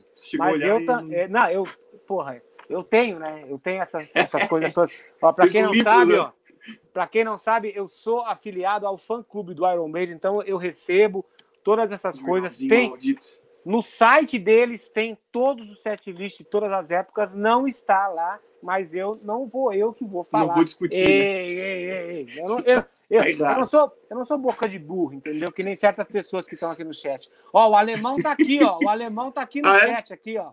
Valeu, alemão, tá ali, ó, viu só? Brothers in Arms, eu não esqueço dos parceiros, hein? Vai lá, segue lá, Gilson. Ó, obrigado por estar tá aí, hein, alemão. Você podia estar tá no petisquinho já, hein? domingão à noite e tal. Ó, essa também foi legal que ele falou. Essa foi a polêmica, né? A primeira pergunta polêmica da, é. época da saída do Bruce, né? Quando eles é. gravaram o último show. Ele citou que, na verdade, isso já estava marcado há mais de um ano. Então, eles tinham que cumprir o contrato desse, desse show. É. E já estava todo mundo azedo, né, cara? Isso eu não sabia é, também, né? Mas ele falou, não, isso já estava, ah, tipo assim, já tinha sido marcado seis meses antes da, da tour, e aquela tour ia ser pequena, tal, não sei o que, tipo seis meses, só que já estava marcada, então já, tá, já tinha sido vendido. E se você olhar esse show, era um lugar super pequeno, cara. É, ele falou que tipo, tinha tipo 2.200 pessoas, cara, uma coisa assim. Pequeno pra caralho, assim, o lugar. E aí eu falei para ele, né? Perguntei se eles estavam, como é que estavam as coisas, e eu vi que ele tinha ficado puto lá na época, e a, até perguntei se tinha camarim separado e teve realmente, tinha, né? né? tinha mesmo, tal, não sei o quê. E aí no meio da, no final da resposta, eu até falei para ele assim, cara, tem, tem uma hora assim que você vendo o show é muito estranho, que você vê o Steve Harris e o Bruce Dixon perto um do outro, Dave Murray e Bruce Dixon perto do reto, outro, né? os dois olhando reto e eles tipo assim, eles não olham pro, pro outro. Ele falou, é, tava realmente assim. E ele falou assim, eu odiei o que eu toquei naquele show, eu não gostei da minha performance. Então, basicamente, o Bruce estava agitando no lugar deles, junto com, junto com junto com Yannick Diers, que eles eram amigos, sempre foram é. amigos, mesmo quando o Bruce saiu, eles continuaram amigos, entendeu? Então foi legal pra caralho saber desse tipo de coisa. Hoje eu fiz uma entrevista de fã, então vocês me desculpem que vocês que mandaram o superchat e tal, não sei o quê.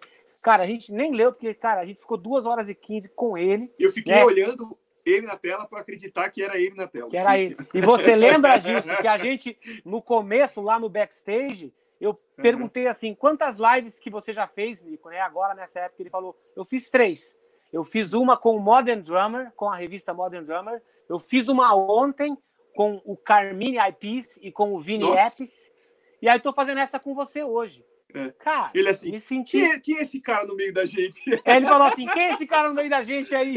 Aí eu expliquei para o Gilson é o cara que me ajuda a fazer o show aqui. Eles chamam isso de live Gilson, show, né? É. Aí ele é. falou: Gilson.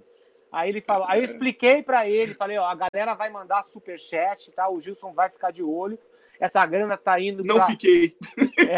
Essa essa grana está indo para a União Musical lá do Cássio Cunha. Eu falei que era uma que era uma entidade, estava tomando conta de músicos e de equipe técnica. Ele falou: cara, que coisa maravilhosa, pô, que sensacional. A gente é. ficou tipo uns 10 minutos batendo um papo no, no backstage para ter certeza também que a transmissão estava boa, que a gente poderia entender e ele poderia ouvir o que, o que a gente falou. Graças a Deus, não teve nenhuma vez que ele falou assim: Nenhum problema. Aquiles, repete a pergunta, porque eu não entendi e tal. Que ia ser, ia ser é. foda. Mas foi legal pra caralho. Foi muito legal. Segue, Gilson. Qual foi a pergunta? Ah, deixa, eu, deixa eu te perguntar, ah. porque isso eu queria ter perguntado, de repente você sabe. É, aquele show de mágica que rola no Raising Hell ali, será que já estava combinado antes também de eles Tava. saberem que o Bruce ia sair? Tava. Ou se foi uma coisa tipo assim, ah, já que ele vai sair, vamos fazer uma. Não, uma tava já. aqui de matar tava o já. e tal. Tava já, tanto é que ele falou. Na verdade, eu conheci o Simon Drake, que ele não lembrava do sobrenome, mas eu lembrava. É, Simon do Drake. Mágico, né? Exatamente. Ele, ele falou: Ah, eu, eu, eu tinha, eu conheci ele em 76, quando eu estava fazendo um show. Eu não sei se era com o Trust ou com o Pat uhum. Travers, isso eu não lembro mesmo, mas Acho eu sei que, que ele falou. falou. É, então, mas isso aí eu lembrei. Então é isso aí. Segue, Gilson. Foi muito legal. Tá. Gilson. Gilson, agora, agora, agora, agora, virou Gilson. Agora, agora virou outro nível. E eu também, dos cara. tempos que eu morava teve... nos Estados Unidos, era Gilson. Também. Gilson. Aí teve é. uma hora que eu olhei aqui no superchat aqui e eu vi aqui o, o Adair bem assim. Meu Deus, eu vivi para nascer ex. Eu, eu vivi para vi, para ver isso. O Gilson falando em inglês com o Nico. Ai, meu Deus, eu não tô acreditando, eu não tô acreditando. Eu vi isso. Foi bem nessa hora que ele, que ele falou isso, que ele falou assim: ah, vocês não, enter, não entenderam essa piada, mas o meu técnico lá na época entendia. Eu falei, puta que pariu. Tinha é, que ser um o Adair boca, boca podre, me atrapalhar bem na hora para ser um boca de burro. Mas eu não entendi a cara, mesmo que ele foi fazer. Cara, eu sei, mas tipo, tipo assim, se eu não entendesse alguma coisa assim e ele falasse, tá, e, e aí? Eu ia falar assim, cara, fala de novo porque eu não entendi, é. eu não tenho problema nenhum.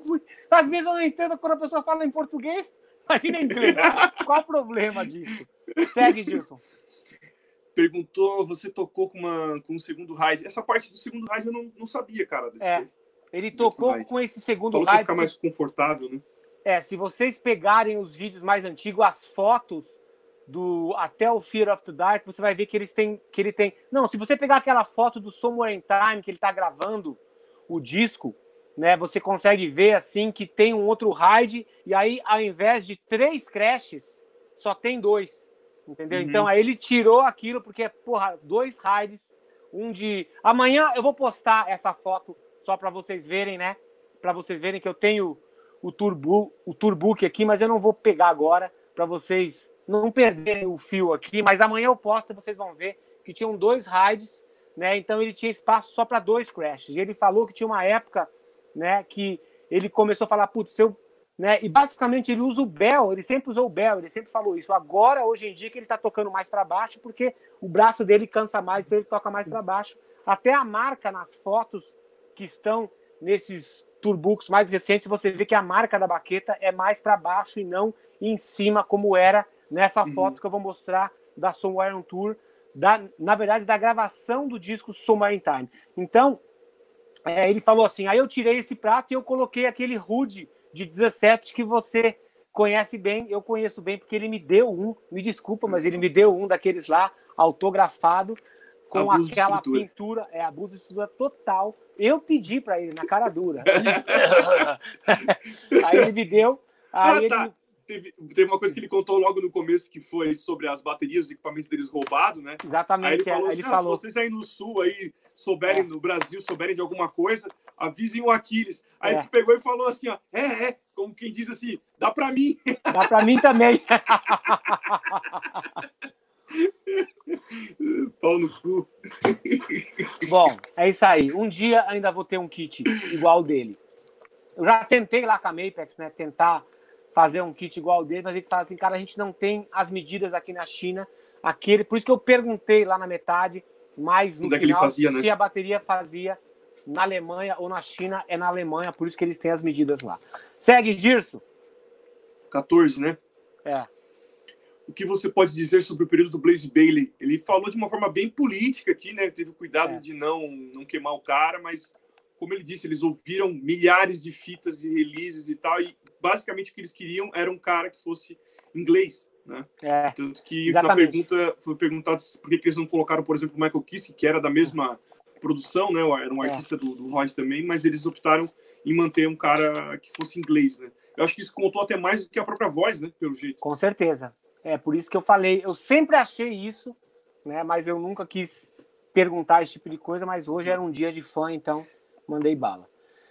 E aí, na pergunta 15, eu perguntei, né, pro, falando sobre o Rod, qual era a importância que ele tinha é, fora da vida pessoal dele, né? Se ele pode tocar com outras pessoas, Uhum. tal, não sei o quê, ou se ele é um artista exclusivo. A última parte da pergunta que eu falei, se isso se aplica também para os outros, ele não falou, eu não insisti, mas ele falou que basicamente assim, todas as coisas que ele vai fazer fora da banda, ele pergunta em consideração a história toda da banda, tal. Então, quando ele recebe é, tipo quando ele recebe até de uma de pessoas próximas assim, com convites para fazer as coisas, ele fala assim, olha, eu quero, mas você sabe muito bem que eu, eu tenho que submeter isso ao empresariamento da banda. Espero que você entenda na- nada pessoal. É somente uma forma pessoal. Sensacional. Segue, Girso. Parte da batera agora, né? Que perguntou por que, que ele saiu da. voltou para Sonor e logo saiu, né? Depois de, de quatro anos, né? E começou com a British Drum Company. Né? Então isso aí foi bem, foi bem interessante também, como ele. Cara, o ele falou, né, cara? é, ele falou de umas coisas assim que eu, que eu imaginei que, que acontecesse com pessoas tipo meros mortais, tipo, tipo a gente assim, né, de um patrocinador por algum motivo não Não exceder as expectativas, né, do que você está pedindo. E aí, e aí ele resumindo que, esse- que isso aqui é uma coisa muito pessoal, né? E eu até falei assim, né, se se tipo assim, Deixa eu ver se foi nessa pergunta ou se foi. Ah, não, deixa eu ver. É, e eu perguntei para ele também se, se, se esse tipo de coisa, se ele perguntava para o Rods Mawoods também para entrar na parte de, de patrocínio de verdade. Ele falou: Uhum. não, não, não, não, não tem, nunca recebi. É, ele falou, nunca recebeu, né? é, nunca recebi nada tal. Então foi muito legal e eu não quero entrar mais nesse tipo de coisa, mas simplesmente, resumidamente, ele falou assim: como eu voltei para a empresa há somente quatro anos, se já está acontecendo esse tipo de situação agora, imagine daqui a dois anos para frente. Então a gente Uhum. resolveu né, apertar as mãos e ir embora. E aí a outra empresa fez uma, uma bateria exa- exatamente igual a dele e era uma pessoa que já trabalhava com ele numa outra época lá da Premiere. E tem Então, é réplicas, isso aí. né? Dessas É, baterias lá exatamente, é. Então, assim, eu me lembro que, que até saíram né, umas, umas dessas réplicas que a Premier fez para venda, tudo. E eu vou, eu vou falar uma coisa que é em off aqui, né? Que nunca foi dita, mas nessa época que eles estavam lançando esses kits, tem até um vídeo meu, eu mostrando a minha caixa Signature pro Nico, e ele falou, né? Se você, você não gostaria de usar Premiere também, porque daí se a gente fizer uma turnê de workshops pelo, pela América do Sul, você podia abrir, né? E aí eu peguei Nossa. falei, eu falei para ele bem assim, cara, ó, essa caixa que você acabou de ver, tem até vídeo a gente falando da caixa assim, é uma caixa Signature que tá vindo aqui, né? Nossa, eu tô com a Mapex já faz quase 15 anos, a gente tem uma relação muito boa, nada do que eu pedi nunca foi dito não. Ele falou, não, Aquiles, lealdade é uma coisa que eu respeito pra caralho, eu sei que você é um cara paz, assim como eu, eu entendo perfeitamente, mas assim, se você tiver algum problema no futuro tal, você sabe que eu tenho total é, total controle do que acontece nas coisas da Premiere, assim como eu já tive também uma, uma, uma oferta dessa de total controle de pessoas que trabalham com outras marcas grandes, mas eu sempre tive o total controle da minha carreira junto com a, com a Mapex, né? Então, sim, assim, tipo assim, sou muito feliz com a, com a Mapex, porque eles nunca, nunca existiu um motivo sequer para eu não querer mais tocar a marca. Então, é isso uhum. aí. Segue, Gilson. Isso foi muito bom. Lealdade é tudo. É. então, aí, assim, é, é, então, foi, tá. foi, foi essa questão essa pulou, né? que a gente pulou, né? Que a gente pulou porque tá. ele falou, né? Que eu falei assim, numa situação como a sua, onde a bateria ser, será usada numa tour do Iron Man, você precisa submeter as suas escolhas para o Rod. Uhum. E aí ele falou, né? Que quando ele foi trocar, ele sentou com o Rod, falou com o Andy, explicou tudo, então já estava uhum. claro que ele fazia esse tipo de coisa, né? A penúltima pergunta. 18. É. Uh, hoje em dia você tem algum tipo de preparação especial antes de ensinar, iniciar uma tour? Que ficou mais difícil em todos esses anos tocando o seu drum kit, se mantém o mesmo e é muito pessoal. Eu achei muito legal. Ele falou que deu uma inclinadinha de. Aliás, deixou um é, pouquinho mais deixou reto. um pouco mais reto, é. Para puxar um pouco mais a coluna dele, que estava ficando meio, meio vaziozão. Aí ele fazendo assim para poder tocar um pouco mais de cima, para poder tirar realmente o som do, do tambor, porque senão ele ia tocar só no aro. No aro. E ele falou que antes as pessoas viam ele só aqui, agora estão começando a ver aqui. vendo aqui. e ele também falou que, tipo assim, é, ele, né, ele, ele, ele tinha um, um, um, outro prato que ficava mais longe, que era de 24, então ele procura tocar assim, ele não faz esforço, né, para virar demais o corpo. E o tom de 6 e de 8, ele raramente ele usa hoje hoje em dia, né? E aí ele começa no 10 e 12. E aí ele chegou a comer. Aí eu falei para ele, né? Muita gente dos anos 80 mudou demais a bateria, né? Tipo, reduziu o tamanho das peças para ficar mais é. fácil para tocar. E ele não. E ele não, e eu, eu achava isso muito legal. E ele falou assim: deixa eu te contar uma coisa, então. Teve uma vez que eu sugeri isso, né? Isso foi legal. Pro, pro chefão, né? Pro Steve Harris, sempre quando ele, quando ele faz assim, né? Aquele que ele imita o Steve Harris, deixando o cabelo para falar assim, e é bem assim que ele faz, né? Então, ele, fe, ele pegou e falou assim: ah, Não, vou tirar umas, umas, peças aqui, outras ali e tal, não sei o quê, né? E aí o Steve Harris falou: Eu não sei, ele falou que não, que era. que ele falou isso, mas eu não sei se. Não, não era uma brincadeira, né? Mas ele é. falou assim: Não, o Steve Harris falou assim: Não, não, não, não, pode deixar do jeito que tá e aí a principal razão, porque ele falou assim, porque daí se o teu kit ficar menor, as pessoas vão poder ver e todas as mulheres vão cair em cima de você. foi muito bom, foi muito bom, foi muito bom isso aí. É, e aí a penúltima pergunta foi uma que o Gilson até é deu a ideia mais, que eu achei né? muito, muito legal. E eu não sei se vocês viram, mas eu me, me senti muito orgulhoso das vezes que ele falou assim: pô, isso é uma pergunta muito boa, porra, legal. legal Foram umas é. duas ou três vezes, uma das vezes foi essa que ele falou sobre viu? o cristianismo. Ah, legal. eu mereço estar aqui, viu? Aqui é um time. Aqui é um time. É, aqui é um time. ele, né, qual era a, é. a, influência na vida dele de ter se convertido ao cristianismo, é. quão importante era isso. Eu até tinha pensado em perguntar também se isso tinha alguma coisa a ver com o alcoolismo, porque é, tem isso em algumas revistas e tal que cita, mas eu não queria me dispor com a pergunta, né? E ele mesmo comentou que ele parou de beber depois, até porque ele fez uma promessa, né, para caso o Bruce saísse do, do câncer que ele teve, ele não ia mais, mais beber. E ele comentou que ele foi a convite da esposa dele na, na, na igreja a primeira vez.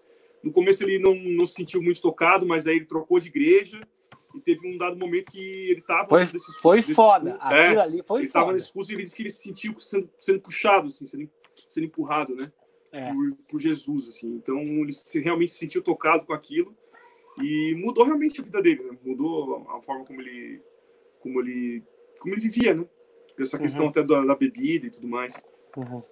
é isso aí galera tipo assim isso aqui é um resumão né ele falou um monte de é. coisa a gente está dando um, um resumão uma, porque, uma assim, pinçada uma, uma pincelada para que vocês, porque a gente já está com 2 horas e 47 e hoje eu tenho que fazer. Quase um novo recorde. É, hoje, é, hoje, hoje, hoje merece um, um petisquinho bruto, Gilson. Mesmo, porra, hoje foi um dia muito especial na minha Vou vida. Vou ter que pedir. Fico feliz demais que você esteja junto aqui comigo, meu parceiro, Cara. né? Tipo, e ó, tem uma pessoa aqui, o, o John. O John escreveu aqui, ó, I wish I spoke Portuguese like you guys. I have a lot to say.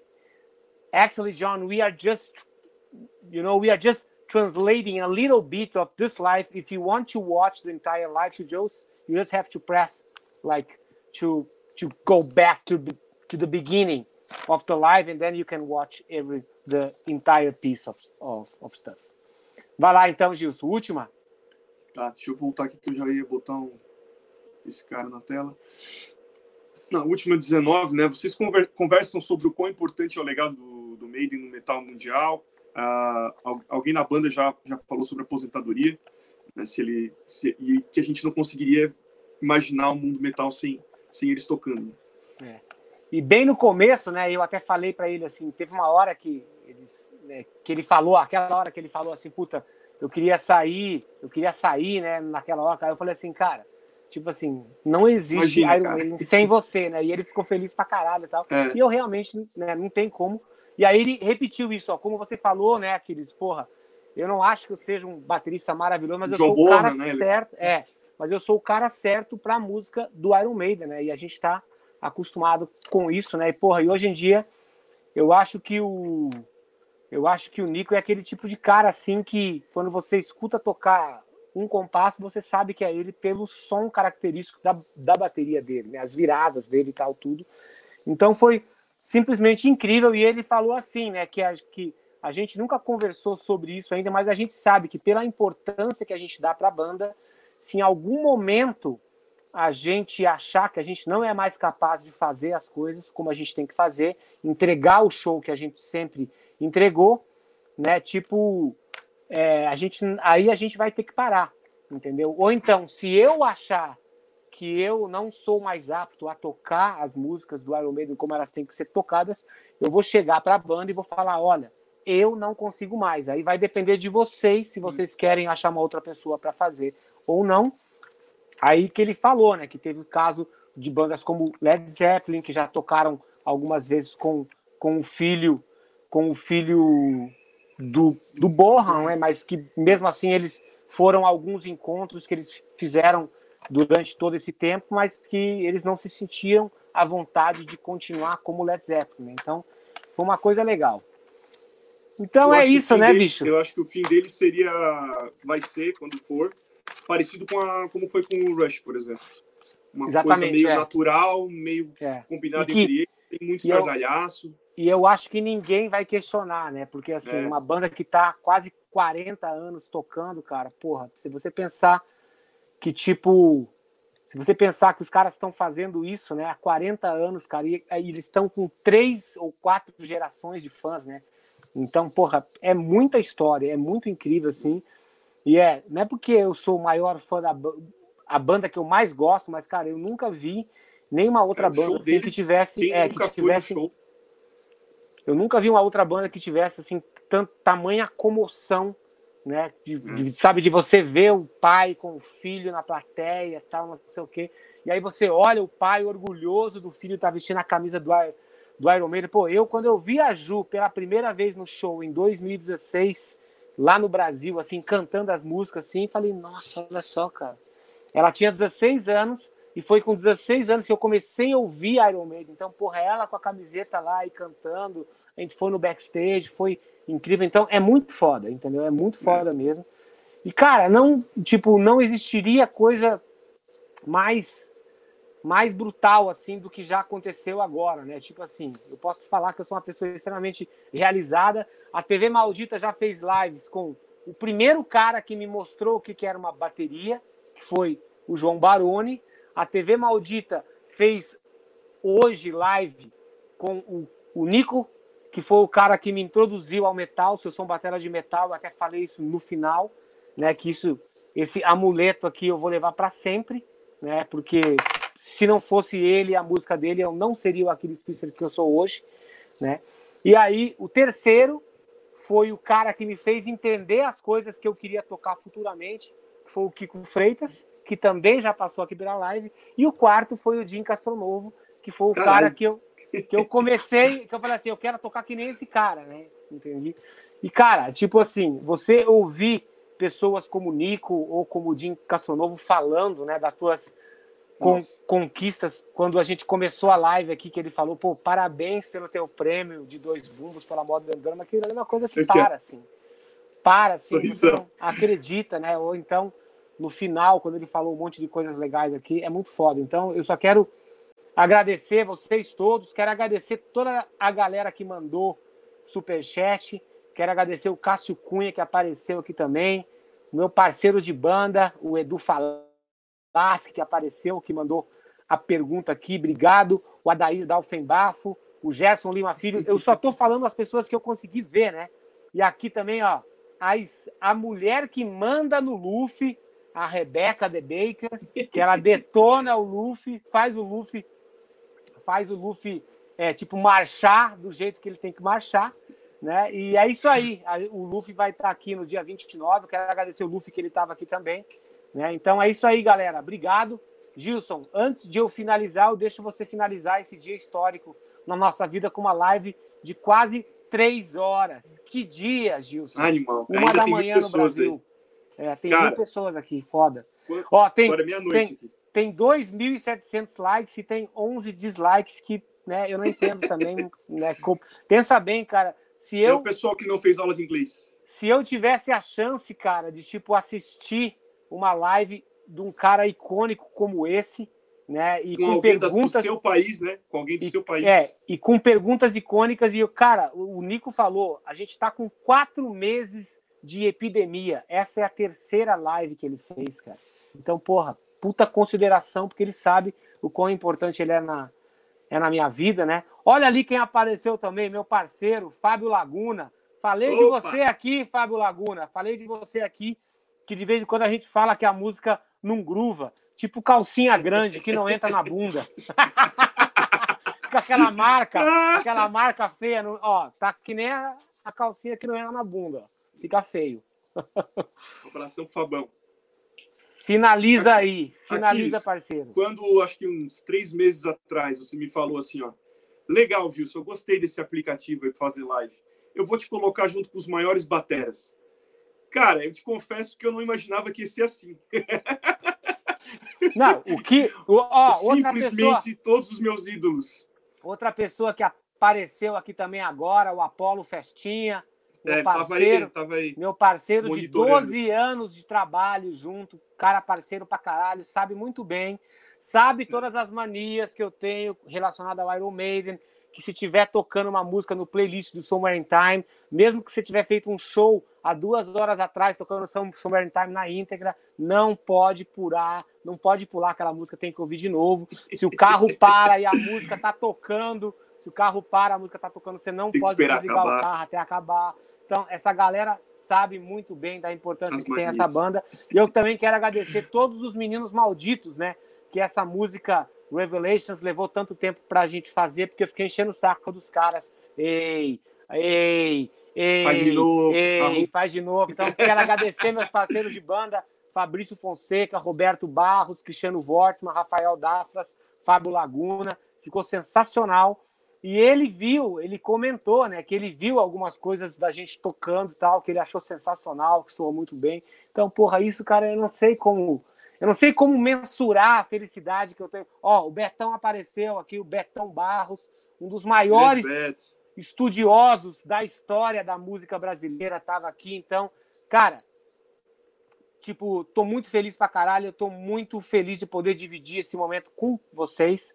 Né, que vocês que fizeram a TV Maldita. E o Gilson, quando ele me falou, eu falei assim, pô, Gilson, como você que está me ajudando a fazer isso, entendeu?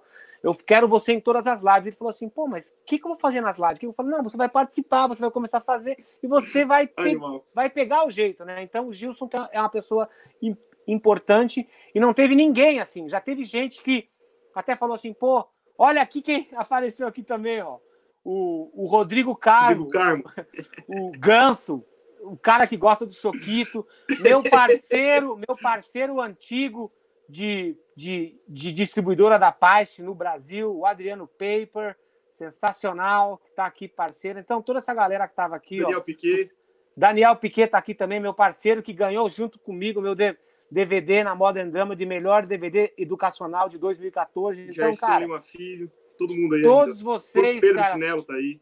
Pedro Tinelo está aqui, um abração também. Cara, é o seguinte, todos vocês que de alguma, de alguma de alguma forma que vocês fazem parte da minha vida musical, que vocês participaram, que vocês já viram, que vocês não entenderam muitas vezes as minhas loucuras com, com questão ao Iron Maiden. Tipo assim, hoje ficou claro, entendeu? Esse, por quê, né, cara? E eu sou muito grato de poder ter essa proximidade com todos os meus os meus ídolos, cara, foi sensacional, né? Sou muito feliz, sou muito abençoado, sou muito grato a Deus por tudo, por tudo isso. E eu acho que é isso, né, cara? Quando você deseja realmente uma coisa e as pessoas e o mundo inteiro vê que você dedica a tua vida para aquilo, o mundo conspira para que você consiga, entendeu?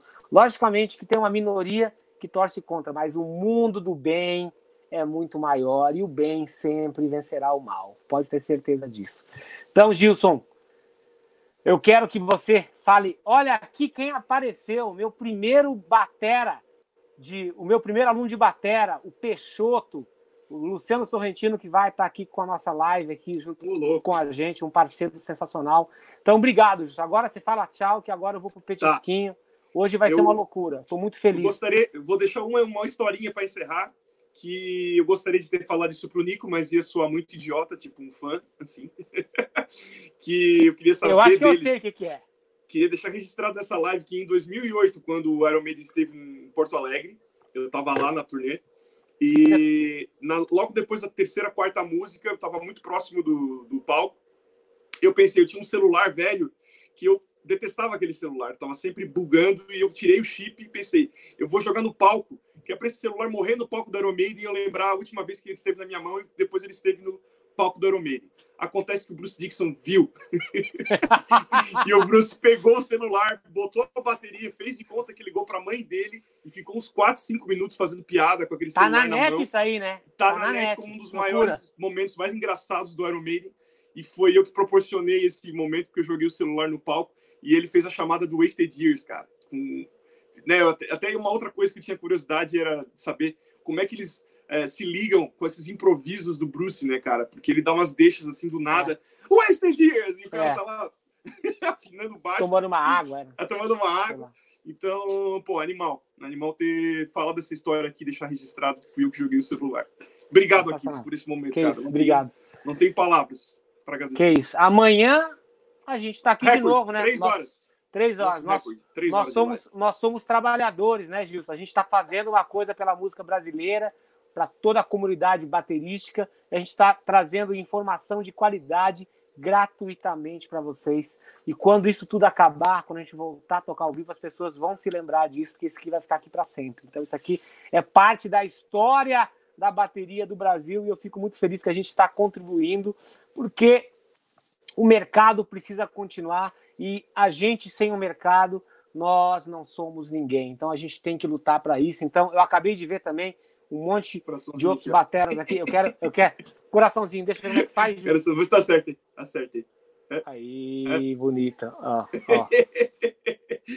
Esse ficou perfeito. Demorou menos. Bom, ah, então é isso aí, galera. Obrigado. Eu vi o da o Demetrius Locks aqui também. Obrigado para ele. Eu vi que Grande você mandou Demetrius. um chat aqui mas ficou para a União Musical.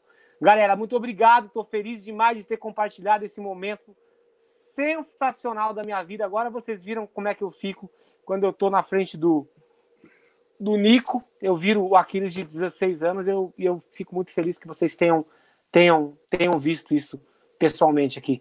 Obrigado, Gilson. Boa noite, galera. Valeu. E Amanhã. Tudo de bom para vocês. Amanhã a gente está aqui com. Com quem, Gilson? Robertinho Marçal e Ramon Montagna. Vai ser é isso aí. Isso aí. Amanhã é isso aí, galera. Bate o horário Muito normal, obrigado. 22 horas. Boa noite. 22 horas. A gente tem um compromisso amanhã com a TV Maldita. Valeu. Tudo de bom. E ó, agora vocês sabem de onde vem a força. Obrigado. Valeu, galera. Tchau. Boa noite. Valeu, Valeu. Gilson. Falou. Tchau.